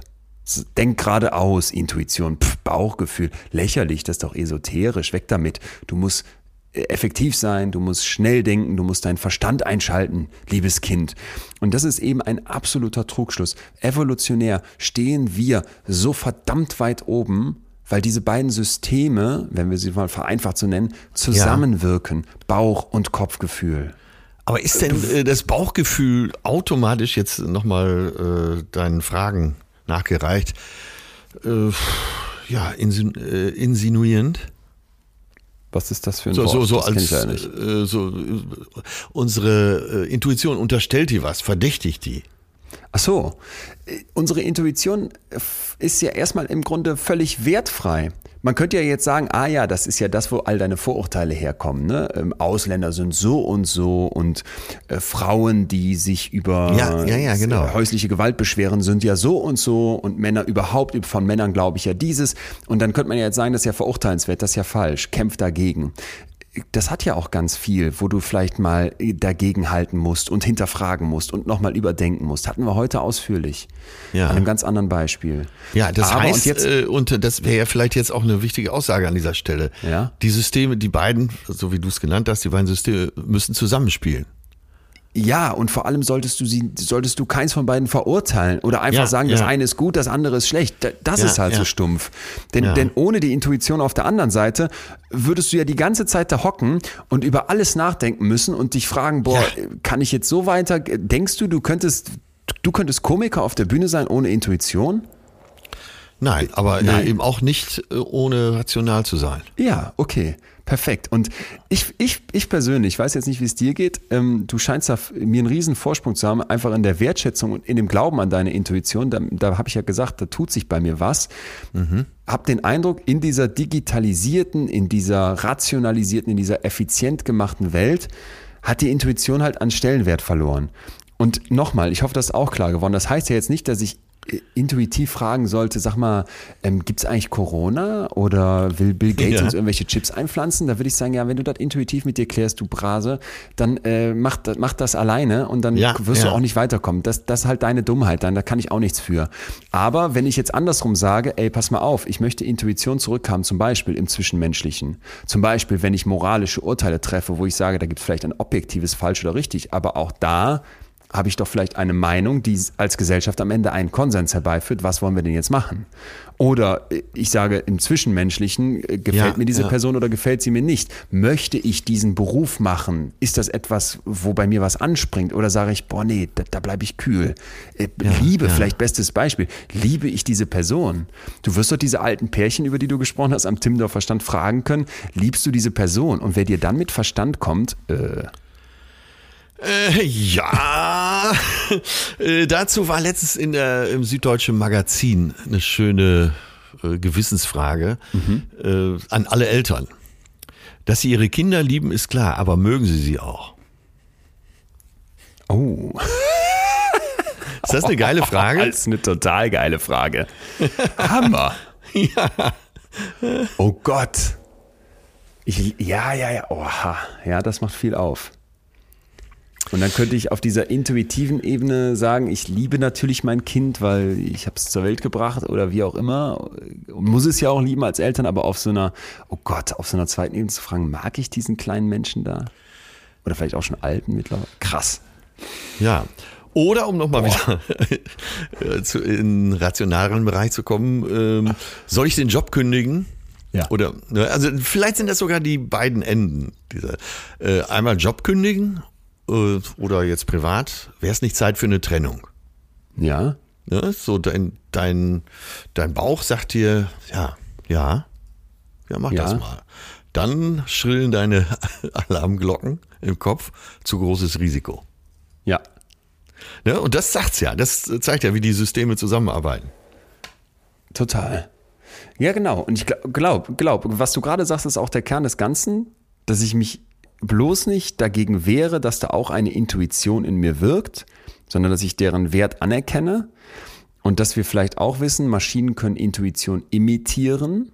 Ja. Sie können versuchen, so viele Erfahrungen zu sammeln, dass sie auch intuitiv etwas, ja, etwas, so wie zum Beispiel bei diesem Go-Spiel, ich weiß nicht, ob du das mitbekommen hast, ähm, Deep Ja. Blue, das ist so ein, so ein äh, maximal künstlich intelligenter Computer von Google, so weil wir jetzt dastehen, der hat ja dann die ersten Menschen im Go-Spiel geschlagen. Da gibt es irgendwie mehr Möglichkeiten, um Züge zu machen als Atome im Universum, sprich, da kommst du mit Rechnen nicht weiter. Das kann selbst so ein Computer nicht ausrechnen. Der musste Intuition imitieren. Ja. Hat er echte Intuition? Naja, wenn es um reines Ich mache Muster, guck mir die an und versuche dann daraus etwas zu lernen geht, schon. Aber intuitiv zu sagen, ich liebe dich, weil ich das spüre, das ist doch was ganz anderes. Ja, ja, ja. Mir fällt nur, wenn du gerade so sagst, ich liebe dich, gibt's ja eben auch diese, äh, diese Fälle, wo man weiß, das ist nicht gut. Der Kopf sagt, das, Umgekehrt. das ist nicht gut. Ja? Der Bauch sagt, äh, ja, ich liebe dich. Der Kopf sagt, nein, nein, nein, nein. Okay. Ja. Ja. Oder äh, du hattest eben das Beispiel gebracht, äh, äh, Cousin und Cousine. Wo der Kopf ja natürlich sagt, geht nicht. Und die stehen sich auch vielleicht doch so nah. Um Himmels Willen, ich will jetzt nicht hier in, in stürmische Ja, Gewässer. Aber trotzdem ist das äh, ein gutes Beispiel dafür, wie, äh, ne? wie die eine Stimme das sagt und die andere das. Ja, aber wenn wir dabei doch anerkennen, es gibt eben diese beiden Systeme in uns und ich sollte das eine nicht verurteilen zugunsten des anderen, indem ich das hochstilisiere und umgekehrt, äh, dann habe ich doch schon einen ganz wichtigen Teil der Erkenntnis geschaffen. Weil- ich hoffe, eine Ja, Sache ja, ist doch auch schon klar Ja, geworden, in unserer, in unserer Intuition liegt ein riesiger Wert, aber eben auch eine Gefahr. Und ich muss für mich Mhm. Persönlich sagen, jetzt mehr so als jemand mit wenig Vertrauen in seine Intuition, bin ich dankbar dafür, das mittlerweile erkannt zu haben. Das heißt ja nicht, dass ich an jedes Problem jetzt intuitiv rangehen will, ganz im Gegenteil. Aber es zeigt mir zum Beispiel, klarer Quadratschädel, Kopftyp, mal ein bisschen mehr wäre schon okay. Ja, ja, okay. So, äh, Siehst du, und ich hadere genau in die andere Richtung mit mir. Ja, guck. Hättest Aber- aber, aber besser nachgedacht. Ja, aber so, so wird es ja wahrscheinlich ganz vielen gehen. Und dann zu sagen, ey, ich, ich, ich hinterfrage mich erstmal, wo stehe ich da? Und ich lerne beide Systeme immer besser kennen, weil ich hier zuhöre und vielleicht drüber nachdenke, äh, wird mich ja im Zweifel einen Schritt weiterbringen. Und ich habe noch was super Spannendes für dich, äh, wa- was wirklich am Anfang steht, das muss ich direkt dazu sagen, wo wir erst wenige Studien haben, aber es Ja. gibt Hinweise darauf, dass äh, zwischen Depressionen und Intuition Zusammenhänge bestehen. Ach. Also, äh, total interessant. Da ist eine deutsche Forscherin, Karina Remmers von der FU Berlin, äh, ganz vorne mit dabei.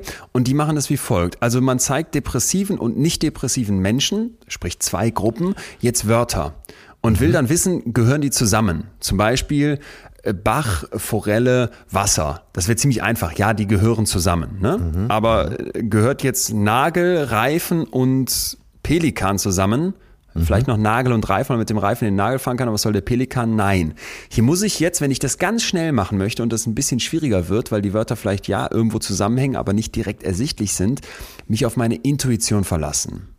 So. Und Menschen ohne Depression sind sehr schnell in der Lage, das zu erkennen, dass Wörter zusammengehören, obwohl sie es noch nicht begriffen haben. Also sie sagen dann, ja, passt zusammen und woran, wa- was verbindet die? Keine Ahnung. Ist klar, Ja. oder? Ich Ja, habe ja, ja. intuitiv die richtige Lösung. Während depressive Menschen damit Schwierigkeiten haben und auch ihren Entscheidungen, die sie dann fällen, nicht so sehr vertrauen. Ah, okay. Und das fand ich total interessant und jetzt kommt noch eine Schippe drauf. Diese Forscherin geht jetzt hin und zeigt den Leuten nicht mehr Wörter, sondern Bilder. Und hier sind die Depressiven dann nicht mehr schlechter. Es gab sogar Folgestudien, wo die Depressiven dann besser waren. Ach, wie interessant. Das fand ich auch total interessant. Und aus einem New York Times Artikel, wo diese Forscherin zitiert wird, möchte ich kurz beschreiben, was sie glaubt, woran das liegt. Sie denkt, dass diese Unterschiede im semantischen, also in den Wörtern, im Vergleich zu den Bildern daran liegt, dass die Leute ruminieren, wenn sie depressiv sind. Ruminieren Ja. bedeutet, dass ich mich die ganze Zeit in Gedanken so um Ja. meine Probleme kreise, ne? Und äh, die Und du ganze bist Zeit auch gezwungen, dir selber ein Bild zu erschaffen, ne? so richtig, richtig. Ja. Was dir dann ja abgenommen wurde schon mal, wenn. in meinem Kopf alles durchkaue, ne? versuche die Sachen theoretisch wegzukriegen. Und die Idee ist dann, dass ich der Sprache meines eigenen Hirns nicht mehr vertrauen kann. Ah, okay. Und, und, und das fand ich total interessant, ne? Weil so Und dann im Prinzip- misstraust du dem, ja. Ja, genau. Und sie sagt jetzt weiter, äh, diese Forscherin, dass sie als klinische Psychologin natürlich Menschen versucht zu helfen, die Motivation haben, die im Konflikt stehen. Ich will das, aber ich will auch das. Ne? Ich will keine Angst haben, aber Angst gehört auch zum Leben. Ich will Ja. total gut drauf sein, aber irgendwas in mir drin sagt, du bist tief, tief traurig. Ja. So, und äh, ich finde so diese Idee mal zu fragen, wie viel Intuition wirkt jetzt eigentlich in mir mit so Motivationen, die im Konflikt sind, nämlich wenn ich älter werde, dann habe ich doch immer mehr so Motivation im Konflikt im Vergleich zum Kind. ne? Das Kind, das Kind will was machen, dann macht das das. Das Kind will rausgehen und, und, und ein Baum, Baumhaus bauen, dann macht das das. Als Erwachsener habe ich immer mehr so Motivationen, die im Konflikt sind. Ich möchte frei sein, wie du eben beschrieben hast, aber ich möchte vielleicht auch in einer, in einer Partnerschaft sein. Ich möchte Freizeit haben, aber ich möchte auch Ja. einen Job performen. Und, und, Ja. und, und, und. Und wenn ich darin gefangen bin, dann bin ich im Zweifel weg von meinem Bauchgefühl, weg von meiner Intuition, weil Mhm. ich nicht mehr den Bezug so dazu habe. Und die Idee ist jetzt, dass ich versuche, Ja, ja, okay. die Leute wieder mit wieder in Berührung zu bringen Ja. mit ihren mit ihrem tatsächlichen Selbst und dass sie wieder einen Zugang zu ihrem Unbewussten bekommen. Und zwar nicht, indem sie das genau benennen können, sondern dass sie überhaupt wieder sagen, ich lasse das mal zu. Und das fand ich so spannend, oder? Ja, aber letztendlich haben wir das Thema ja immer wieder gestreift oder auch vielleicht äh, uns voll draufgesetzt, dass wir gesagt haben, bei sich sein. Das meint das ja, ne? Ja, was du eingangs gesagt hast, kann ich denn Intuition haben, ohne dass ich so einen Bezug zu mir habe? Äh, Wahrscheinlich schwierig. Wahrscheinlich nicht, ne? Dem willst du nicht vertrauen, nee. So, es gibt da diesen Begriff psychosomatische Marker in dem Kontext, wo schon drin steckt Psyche und somatisch, also das körperbezogene, dass ich, dass ich wahrnehmen muss, was in mir stattfindet. Ja. Und dass gerade dieses ganz Schnelle auf einer Ebene abläuft, wo du jetzt nicht einfach dich hinsetzt mit deinem Klemmbrett und deinem gespitzten Bleistift und mit dem Verstand klärst, was hier gerade passiert. Und nochmal, das ist nicht nichts, wo wir jetzt sagen können, ah ja, das ist ja dann dumm oder das ist zu Ja, kurz ja. gedacht oder das ist irrational. Nein, das gehört ganz zentral zum rationalen Menschsein dazu. Ja, und bitte äh, für uns alle, das müssen wir uns hinter die Löffel schreiben, äh, Menschen, die du nicht kennst und die sich komisch in deinen Augen verhalten, ähm, bedenke, dass da ja das alles sein kann, dass sie eben nicht in Kontakt mit sich sind, dass sie verunsichert sind. Ich habe im Bekanntenkreis einige eben auch Männer, die eine schwere Kindheit hatten oder von ihren Eltern nicht gut behandelt wurden, die vertrauen ihrer Intuition nicht so sehr bei denen, äh, das merke ich immer wieder, die durchdenken lieber nochmal und nochmal und nochmal. Ah ja. Und so jemand, der so gepampert wurde wie ich und so verhätschelt und verwöhnt, äh, der geht, ich gehe doch durchs Leben. Ich habe immer schon gedacht, ach, läuft, klappt alles. Ja. Ja. Ne? Und dann, ja, deshalb, da sieht man mal, was man bei Kindern, ah, was man anrichten kann, wenn man die nicht gut behandelt. Mir schon fast die Tränen, echt. Das, das wirst du dein Leben lang nicht wieder los, dass du dann äh, vielleicht gar nicht auf deine innere Stimme hören kannst und der da so gar nicht vertraust. Traurig. Ja, ich würde immer einwerfen wollen, weil wir Ja. da so, so schnell drin sind, den Leuten, die Schreckliches erlebt haben, und da kann man jetzt noch ein paar Schippen drauflegen, Ja. über die Eltern waren nicht nett zu dir. Ich habe ja mit vielen, wie gesagt, sp sprechen dürfen, dass ich auch immer wieder fasziniert bin, was der Mensch auch für ein verdammt zähes Wesen ist und wie resilient der ist und was ich immer mit, mit größtem Respekt merke, Ja, wenn dann ja, jemand ja. wirklich Schlimmstes erfahren hat und nachher doch sagt, ne, Ich will das ja, auch, äh, das kann natürlich Okay. nur, nur ganz rudimentär sein. Aber ähm, ich will das ja nur zu bedenken geben, dass das äh, dein Gegenüber äh, auch immer so sein kann. Und für Ja. dich, äh, du gehst vielleicht leichtfüßig durchs Leben, du hast die Wurzeln, du hast Vertrauen zu deiner inneren Stimme, äh, Mhm. der du ja jetzt anscheinend auch zunehmend vertraust. Ja. Ohne eine Diagnose zu stellen. So. ja, einiges, einiges mal wieder drin in dem Spannendes Ganzen. Thema und auch schon viele Antworten, die ich mir erhofft hatte. Schön. Dann haben wir jetzt hoffentlich noch mehr parat und wollen ja einmal ganz praktisch klären, äh, macht das denn jetzt Sinn, mich auf meine Intuition verlassen? Und wenn ja, wann? So, und da gibt es, äh, das muss ich jetzt dazu sagen, jemanden, der ma, bedingt äh, wissenschaftlich vorgeht, aber hier drei Punkte aufmacht, die zusammen mit Daniel Kahnemann, einem nun wirklich wissenschaftlichen Oberstar, zusammen in einem Buch zusammen äh, geschrieben wurden, nämlich das Buch Noise und es geht um Olivier, Olivier Sibony von der Universität HEC äh, de la France, äh, Ex-Chef vom McKinsey Büro Paris, auch schon bezeichnet. Also wir stellen Ja, uns ein auf ja. drei sehr prägnante Punkte, die jetzt hier kommen.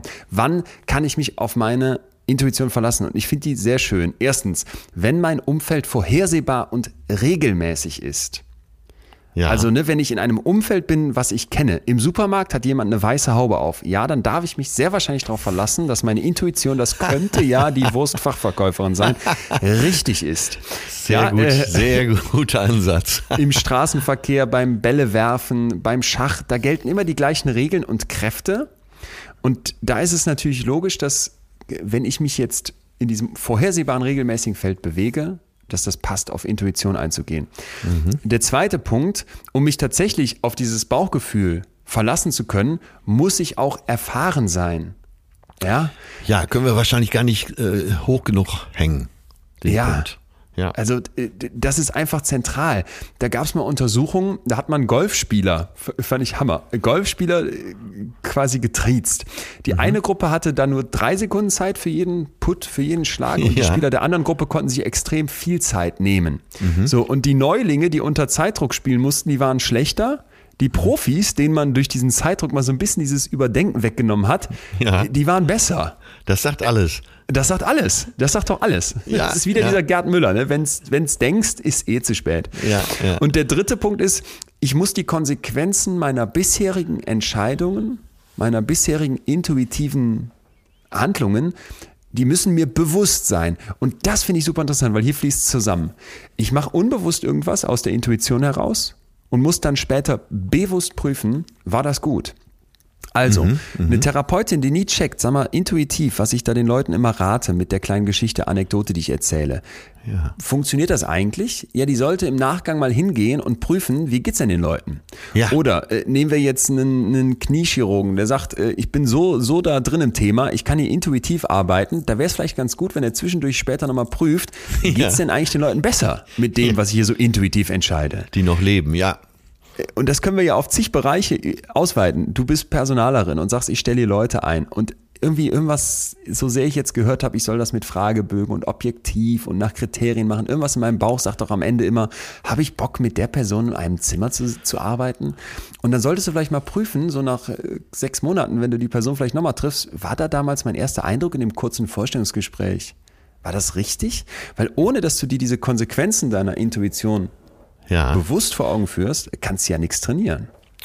Nee, und wahrscheinlich ist doch die Erfahrung, die du überprüft hast und die dann positiv war, noch eindrücklicher als einfach nur die Stimmt. gefühlte. Ja. Stimmt, stimmt, stimmt, stimmt. Und damit ist hoffentlich klar, nicht immer, sondern eben unter den gerade genannten drei Bedingungen und vielleicht auch nicht immer mit einer Wertung, Intuition ist jetzt super und Verstand ist schlecht oder umgekehrt, sondern vielleicht mal grundlegend anerkennen, es gibt Intuition und die kann verdammt wertvoll sein und es gibt die in verschiedensten Bereichen und gerade wenn mein Umfeld vorhersehbar ist, wenn ich Erfahrung habe und wenn ich im Rückblick prüfe, was ich da gemacht habe, dann ist es absolut legitim, intuitiv zu handeln. Und jetzt müssen wir aber noch klären, äh, lieber Atze, und da würde ich sagen, äh, bist du jetzt der absolute Vollexperte, wie kriege ich das praktisch hin? Wa- Was müsste ich jetzt tun, um intuitiver zu werden? Naja, ich glaube, man braucht ein bisschen Freiraum dafür. Äh, Habe ich eingangs schon gesagt zu diesem Thema, dass du der Intuition Raum verschaffen musst. Das heißt, wenn du im Vollstress bist und du arbeitest nur noch ab, da ist erstens vielleicht die Intuition gar nicht gefragt und zweitens äh, auch gar kein Platz dafür. Du hast gesagt, du hast die schönsten Ideen, wenn du spazieren gehst. Ne? Ja. Dann ist ja vielleicht äh, der Kopf rational auch nicht so gefragt. Dadurch entsteht eben Raum für äh, Eingebung, für Kreativität für, oder nennen wir es Muse, die dich küsst. Oder nennen wir es eben auch Intuition. Bei mir ist unter der Dusche, ich weiß auch nicht, ich stelle mich unter die Dusche, schon kommt irgendeine Idee. Und ich will es ja oft gar nicht, aber es klappt auf jeden Fall. Und das führt mich zu dem äh, Gedanken, dass es eben gut ist, sich Ruhe zu schaffen. Ja? Ja. Um sich stärker mit der eigenen Intuition zu befassen, ist es halt wichtig, immer mal wieder Pausen zu machen. Ähm, Safe. Du hast so positiv von deinem Urlaub gesprochen. Da war Raum für Intuition, oder? Ja, und vor allem war da Raum für sich überhaupt wieder wahrnehmen, auch so im Ganzen. Ne? Ja. Und ich denke jetzt gerade, bitte nicht falsch verstehen, wenn man jetzt depressiv ist, ich möchte das nicht daran so aufhängen, aber ich finde diese Studie halt eindrucksvoll. Ich denke nochmal an dieses Experiment mit den Depressiven und den Nicht-Depressiven, die halt eben in diesem Sprachlichen unterschiedlich schnell und gut mit ihrer Intuition treffen. Ja. Und denke, wenn ich jetzt an meinen eigenen Kopf denke, der, der zum Glück nicht depressiv ist, aber wo auch oft so, so Gedanken sich kreisen, ich Sachen sprachlich durchkaue und so viel Wortsalat herrscht, dass wenn das aufdröselt, ich natürlich mich viel besser auf mein Urteil verlassen kann, Ja, ja. als wenn das in diesem Chaos steckt. Ja. So, dann ist ja ein zweiter Punkt, den hast du eben schon angesprochen, äh, den hatte ich mir vorm Gespräch schon notiert. Äh, öfter mal spontan handeln. Warum immer Mhm. alles bis ins Letzte durchdenken? Warum nicht einfach spontan sagen, so, so wird's jetzt Geil. gemacht? Ja. Oder? Ja, Hammer. Im Taxi nach Paris. Wir sind mal, wir sind mal nachts, nachts äh, alle bis auf den Fahrer äh, völlig, völlig betrunken als Studis aus so einer Bar getorkelt und in so einem roten, äh, ich meine, es wäre ein Opel Corsa gewesen, nach Amsterdam gefahren. Völlig, völlig fertig da angekommen. Es wurde langsam hell. Da war natürlich null Party, weil es war irgendwie Mittwoch. Das nennt sich Optimismus. Keiner hatte auch Bock auf uns, weil wir da entsprechend nicht nur fertig aussahen, sondern nach so einer durchgemachten Nacht siehst du ja dann, oh Gott, und dann sind wir durch diese Stadt getoggt. Aber das war so ein, so ein Ausbrechen aus diesem normalen Plan und ähm, du hast recht, das, kann ich wahrscheinlich auch üben, indem ich mich immer wieder dazu trieze, intuitiv Entscheidungen treffen zu müssen. Im Rückblick war das intuitiv genau das Richtige, da mitgefahren zu sein und nicht zu denken, ey, morgen musst du doch wieder lernen oder an deiner kleinen Firma arbeiten oder, oder, oder. Ja, das kannst du immer noch machen. Aber ihr wart wenigstens in Amsterdam. So, jetzt äh, kommt ein dritter Tipp und der äh, schließt auch an das an, was du eben gesagt hast, nämlich äh, bei sich sein, zu sich finden und da hilft Meditation. Ich sag's dir wahrscheinlich schon zum 50. Mal. Lorelei, Lorelei, Lorelei. Ich habe an beiden Ohren zwei Finger am Ohr, aber kann, du kannst es mir immer wieder sagen, denn ich bin, das habe ich letztens schon gesagt, kurz davor zu starten. Wirklich. Es geht, Ich meine es geht darum. ernst. äh, Ich habe ja hier über Bettina Winde schon gesprochen, die äh, Meditationslehrerin Ja. aus Bochum. Ich habe übrigens viel Hass, Hassnachrichten dafür bekommen, weil ich das nicht kritisch hinterfragt hätte, aber ich kenne sie nicht. Ja. Aber Bettina hat sich gemeldet, hat sich bei uns beiden bedankt und äh, hat dadurch, weil das hat ihr jemand erzählt, hat dadurch unseren Podcast entdeckt und äh, So. Gehört jetzt zu den festen Hörerinnen. Aber äh, du kannst ja auch einen anderen Weg finden. Aber äh, Meditation ist eben auch ein Weg, äh, zu dir selber wieder zu kommen. Und ich kann es nur empfehlen. Und wenn jemand anderes sagt, ich äh, finde das beim Joggen, ist das ganz genauso gut. Das, das wollte ich gerade sagen. Das merke ich nämlich zum Beispiel, wenn ich Rennrad fahre. Und Ja. in, in all diesem, meine Tätigkeit besteht ja zu 90 Prozent hier in meinem Stuhl zu sitzen und auf diesen Monitor zu starren und Studien zu lesen und Paper zu checken und Sachen anzumarkieren und zusammenzuarbeiten und zu hinterfragen und so weiter. So, wenn ich Rennrad fahren gehe, ist das für mich die maximal körperliche Erfahrung, weil du weißt, die anderen Jungs aus der WG sind so viel schneller, dass ich da körperlich ans, ans Limit gehe. Ja. Und dann spüre ich mich maximal. Und wenn ich von, dem, von diesem Ding wieder runtersteige, in, in jeder Pore, in jedem äh, Rücken, der mir wehtut und so weiter, nimmst du dich überhaupt erst wieder wahr. Ja, ja. Du musst da immer an diesen Professor denken, der mir mal gesagt hat, wenn du, wenn du eine Entscheidung triffst und dich einfach mit dem Rücken auf den Boden legst, wirst du im Zweifel eine neue Stoßrichtung dahin bekommen, wo diese Entscheidung gehen könnte. Geiler und das Tipp. ich dann jedes Mal. Geiler Absolut. Tipp, der genau äh, auch in dieser Kelle fährt. Ja. Ja. Ja, ist wirklich so. Ich, äh, auch da habe ich sicher schon mal erzählt, bin noch mal mit dem Fahrrad nach äh, Barcelona gefahren. Und ohne, warte, äh, nur Wirklich, das so ist schön Spaß, weil ich war kurz davor, noch meine Zehen mit ans Ohr zu halten. Ja, aber es, es stimmt einfach. Ich hatte das gar nicht auf der Rechnung. Aber als ich nach drei Wochen ankam, ruhte der innere See so sehr und ich war so, so eins mit mir. Ja. Schön. Ähm, ähm, hast du noch was? Weil ich höre hier mit, mit, mit gespitzten Ohren und Bleistift zu und notiere mir das alles.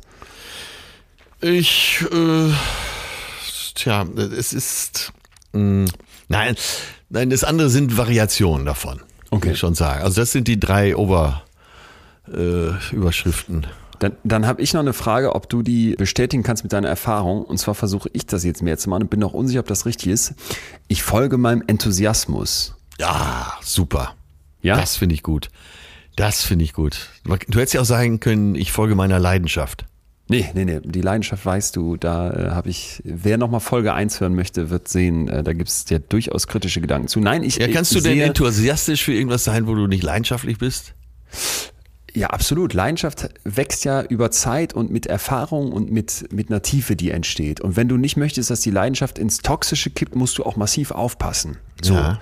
das ist eins meiner, meiner ganz großen Themen. Du weißt, ich mache diese Masterclass, da gibt es ein Modul, das dreht sich um Leidenschaft. Und die Leute sind immer irritiert, wenn ich sage, Leidenschaft, da möchte ich euch vorwarnen. Warum? Weil uns überall suggeriert wird, such dir deine Leidenschaft, brenn für die Sachen und dann geht's ab und das, du musst keinen Tag mehr in deinem Leben arbeiten. Bullshit. Okay, ja, jetzt wiederhol mal das, Mantra, was du eben gesagt hast. Was denn? Eingangs. Folge deinem Enthusiasmus. Folge deinem Enthusiasmus. Also du unterscheidest da ganz klar. Ich unterscheide da ganz entschieden. Mhm, Denn Leidenschaft gut. ist ein Prozess, der über Zeit entsteht und was am Anfang nur ein kleiner Funke ist, muss halt eben irgendwann zu einem lodernden Feuer werden und daran kann man sich verdammt nochmal verbrennen. Gut. Eben wenn man nicht mehr lernt, Nein zu sagen, wenn man die Auswege nicht mehr findet, wenn man ein Projekt nach dem anderen angeht, weil man sich da so reingesteigert hat. Und Enthusiasmus ist für mich eben was anderes, nämlich, dass ich am Anfang erstmal spüre, wie, wie, und das habe ich ganz oft, dass ich enthusiastisch für Ideen bin. Da muss ich mich zwar auch bremsen und habe mir da auch Sicherheitsmechanismen durch andere mittlerweile eingebaut, die sagen, Leon, mhm. lass das oder es wird zu viel. Ja, Aber ja. ich kenne ja auch Projekte, wo ich jetzt schon genau weiß, da habe ich nicht so richtig Lust drauf. Und zwar in dem Sinne, dass ich schon weiß, jeder hat mal nicht Bock auf ein Projekt, das, darum geht's mir gar nicht, sondern dass ich sage, wenn ich frei entscheiden kann, was ich als nächstes angehe und ich bei irgendwas wittere, das könnte viel Geld bringen oder das wäre vielleicht mit, mit Prestige verbunden oder mit tollen Leuten, hast du nicht gesehen, also reputativen Leuten oder sowas, dann sage ich Cut direkt, sondern ich frage mich, werde ich daran, werde ich da, werde ich da mit Freude dran gehen? Gibt es überhaupt die Chance, dass da gesunde Leidenschaft aus meinem Enthusiasmus entsteht? Ah, okay. So, also ja, ist ja auch schon die Antwort, dass okay. äh, eventuell Leidenschaft aus dem Enthusiasmus entsteht. Ja, gut, verstanden. Weißt du, wo bin ich neugierig? Wo mhm. merke ich so ein direktes Anspringen meiner Energiezellen und denke, da könnte ich mich drauf stürzen? Ist das nicht gegeben, sage ich sofort schau. Und das ist mit, bei mir mittlerweile sicher intuitiver geworden als früher. Verstanden. Und einen letzten Punkt sind so diese Wörter, die ich zu mir selber sage. Also in dem Moment, wo ich anfange, so ganz kritisch zu sein, äh, zu hinterfragen, darfst du das, bist du, bist du eigentlich okay, so wie du bist, schaffst du auch genug in diesem Leben, ne? bist, bist du schnell genug, machst du, machst du nicht zu viele Fehler und so. Ich glaube, da untergräbt man die Intuition massiv. Ja. Und wenn ich mir, das hatten wir hier in der Folge zum Selbstmitgefühl, eher so begegne wie einem Freund, ah, okay, dass ich ja. sage, es ist okay, wenn es hier auch mal nicht läuft, das Scheitern gehört dazu. Ich ja, will das nicht, aber ja. es ist normal, es ist geteilte menschliche Erfahrung. Dann werde ich mir ja nicht nur massiv Druck nehmen, sondern ich nehme eben auch genau die Angst davor, dass ich eine Entscheidung treffe, die vielleicht am Ende nicht perfekt ist. Und welche Entscheidung ist das schon? Und das merke ich zum Beispiel auch ganz, ganz stark, dass dadurch bei mir in diesem Kopfmenschen, der ich bin, das Intuitive, das Bauchgefühl wieder ein bisschen mehr Oberhand gewinnt. Ja, ja. Weil ich mir eher so begegne, wie gerade beschrieben, mitfühlend, äh, wie einem Freund. Noch nicht, noch nicht perfekt, aber zunehmend. Ja, aber halt. klingt saugut. Ja, hui. Ja. ja. War wieder, war wieder, war wieder ein Ritt, ne? Absolut. Als König wäre ich super stark, ein wirklich hohes Tier. Als König wärst du doch recht kahl, die Haare fehlen dir. Zum Imponieren bist du viel zu klein. Oh, ich will jetzt gleich König sein. Was auch immer das jetzt sollte. Nie und immer tu dies. und immer tu das. Ich will beim nächsten Mal, will ich wieder den König der Löwen hören. Ach so, ach so, ach so, ach so. Hakuna Matata. Hab ich nicht erkannt gerade. ja, du warst noch nicht. Okay. Wir brauchen was mit, wir brauchen was mit Affen. Ich weiß jetzt aber wieder den Song. Kann es wirklich Liebe sein? Kann es wirklich Liebe sein? Das, ich habe das, ich habe das so gemocht, diesen Song. The Circle of Life. Ja, ja, ja, ja, ja, ja. Also König der Löwenbesuch steht an, aber auch unser nächstes Thema steht an und zwar die Woche drauf. Was machen wir denn, liebster Atze? Haben wir noch was, haben wir noch was, wo wir schon immer gesagt haben, Das steht an. Da fällt mir ein, eine Sache, tatsächlich schieben wir schon lange vor uns her, die, die glaube ich auch unfassbar viele Menschen betrifft, und zwar das Thema Trauma. Ja, aber immer mal wieder drüber gesprochen, privat. Ja. Ja. Denn man denkt jetzt vielleicht äh, Trauma, aber ja. dazu zählt ja auch, dass man etwas beobachtet, was lebensbedrohlich sein kann und vielleicht auch mal zu klären, was ist traumatisch eigentlich wirklich. Mit dem Begriff wird ja auch um sich geschmissen. Und, das habe ich jetzt festgestellt, mit Leuten, die äh, Traumata durchmachen mussten, das ist hochinteressant, den zuzuhören. Da kann ich von, von zig Beispielen erzählen, die das wirklich erlebt haben. Und die aber, und jetzt kommt der Clou, nachher nicht nur, nicht nur stärker dastanden, sondern zum Teil auch gesagt haben, hör mal, ja, es klingt jetzt krass, aber ich würde das gar nicht missen wollen. Und das ist der eine Teil. Und jetzt kommt der andere Teil, der, der Gegenpart. Ganz viele sagen mir auch, boah, geh mir weg mit diesem posttraumatischen Wachstum. Ich gehe durchs tiefste Loch und muss als stärkerer Mensch danach da ja, rauskommen. Ja. Weil, wie willst du das jetzt jemandem erklären? Ich gehe mal raus aus dem Bereich Trauma, nehmen wir eine Brustkrebsdiagnose, ja. toxisch positiv danach sagen zu müssen, Mensch, klasse, toll, hast du was gelernt, super, Mann, alles hat einen Sinn, denk ans große Ganze. Das steckt da ja auch drin, dass man an Menschen, die Traumata durch, durchstehen mussten, völlig falsche Ansprüche hat. Ja. Und da gibt's also gibt's super interessante Ey, super Sachen. Thema. Ich bin wäre ja? heute Morgen fast Geil. mit dem Kopf drauf gestoßen worden, weil ich bin schnell zum Rossmann, weil ich noch was holen wollte, äh, schnell zurückgeeilt, weil wir ja anfangen wollten hier und wäre fast vor dem Bus gelaufen. Und dann habe ich gedacht, ach Quatsch, Blödsinn, wärst doch nicht vom Bus gelaufen. Wir sind noch nie vom Bus gelaufen. Ne? Bist jetzt schon so lange, wir sind jetzt 56 Jahre auf der Welt, läufst doch nicht vom Bus. Und dann habe ich gedacht, aber wäre es mir eben passiert, hätte ich, also falls ich überlebt hätte, hätte ich da wahrscheinlich gelegen und hätte gedacht, ey, ist mir das jetzt wirklich gerade passiert? ne? Und das ist, glaube ich, dieser Schock auch. Also ja. es gibt ja viele Aspekte, aber das wäre auch einer. Und gerade in dem, wie gehe ich mit einem Trauma um? Wie gehe ich mit einer Erfahrung um, von der ich eigentlich nur möchte, dass sie nie stattgefunden hat, die mich massiv belastet, können ja. wir uns alle extrem viel abgucken, weil Erfahrungen ja. die Schicksalstiefschläge sind, die wir gerne loswerden, wo wir sagen würden, boah, die haben im Nachhall noch so viel mit mir gemacht, die wirken bis heute. Da wird doch wahrscheinlich jeder sagen, da habe ich was. Von, von klein bis groß, von massiv belastend ja, bis vielleicht ja. irgendwie nur im Hintergrund wabernd und trotzdem irgendwie nicht schön. Ja, vielleicht auch verdrängt, sich, äh, wo man. Äh, vielleicht verdrängt und ja. nach vorne zu holen oder auch nicht, ne? Auch die große Frage. Dazu gibt's super viel und ich würde sagen, da können wir uns alle drauf freuen. Ja, ich freue mich auf jeden Fall. Singst du uns noch was zum Schluss? Wir singen alle Tiere groß und klein. Oh, ich will jetzt gleich König sein. Immer wieder tu dies, nie und nimmer tu das. Die Texte sind geil, jetzt erinnere ich mich dran. Nie und nimmer ja, tu Du freust dich schon so ein bisschen, oder? Ich freue mich, ich freue mich. König der Löwen Musical mit dir, erste Reihe. Und ich möchte von irgendeinem Tier angespuckt werden und äh, reinrufen und nachher noch so einen Merchandise-Artikel auf dem Hut, ja, auf dem Kopf ich, tragen. Ich ah. habe jetzt einen kleinen Wermutstropfen für dich. Äh, das sind gar keine echten Tiere da auf der Bühne. Ah, nee, dann nicht. Nee, dann nicht. Dann gehen wir, dann gehen wir in Zirkus Charlies Knie und gucken uns irgendwelche Lachen an. Selbst Rafiki äh, ist, ein, ist, ist ein Tänzer. Ja. Atze, bis ja. bald in ja, Hamburg. Tschüss. tschüss, tschüss, tschüss. Das war Betreutes Fühlen. Der Podcast mit Atze Schröder und Leon Winscheid. Jetzt abonnieren auf Spotify, Deezer, iTunes und überall, wo es Podcasts gibt.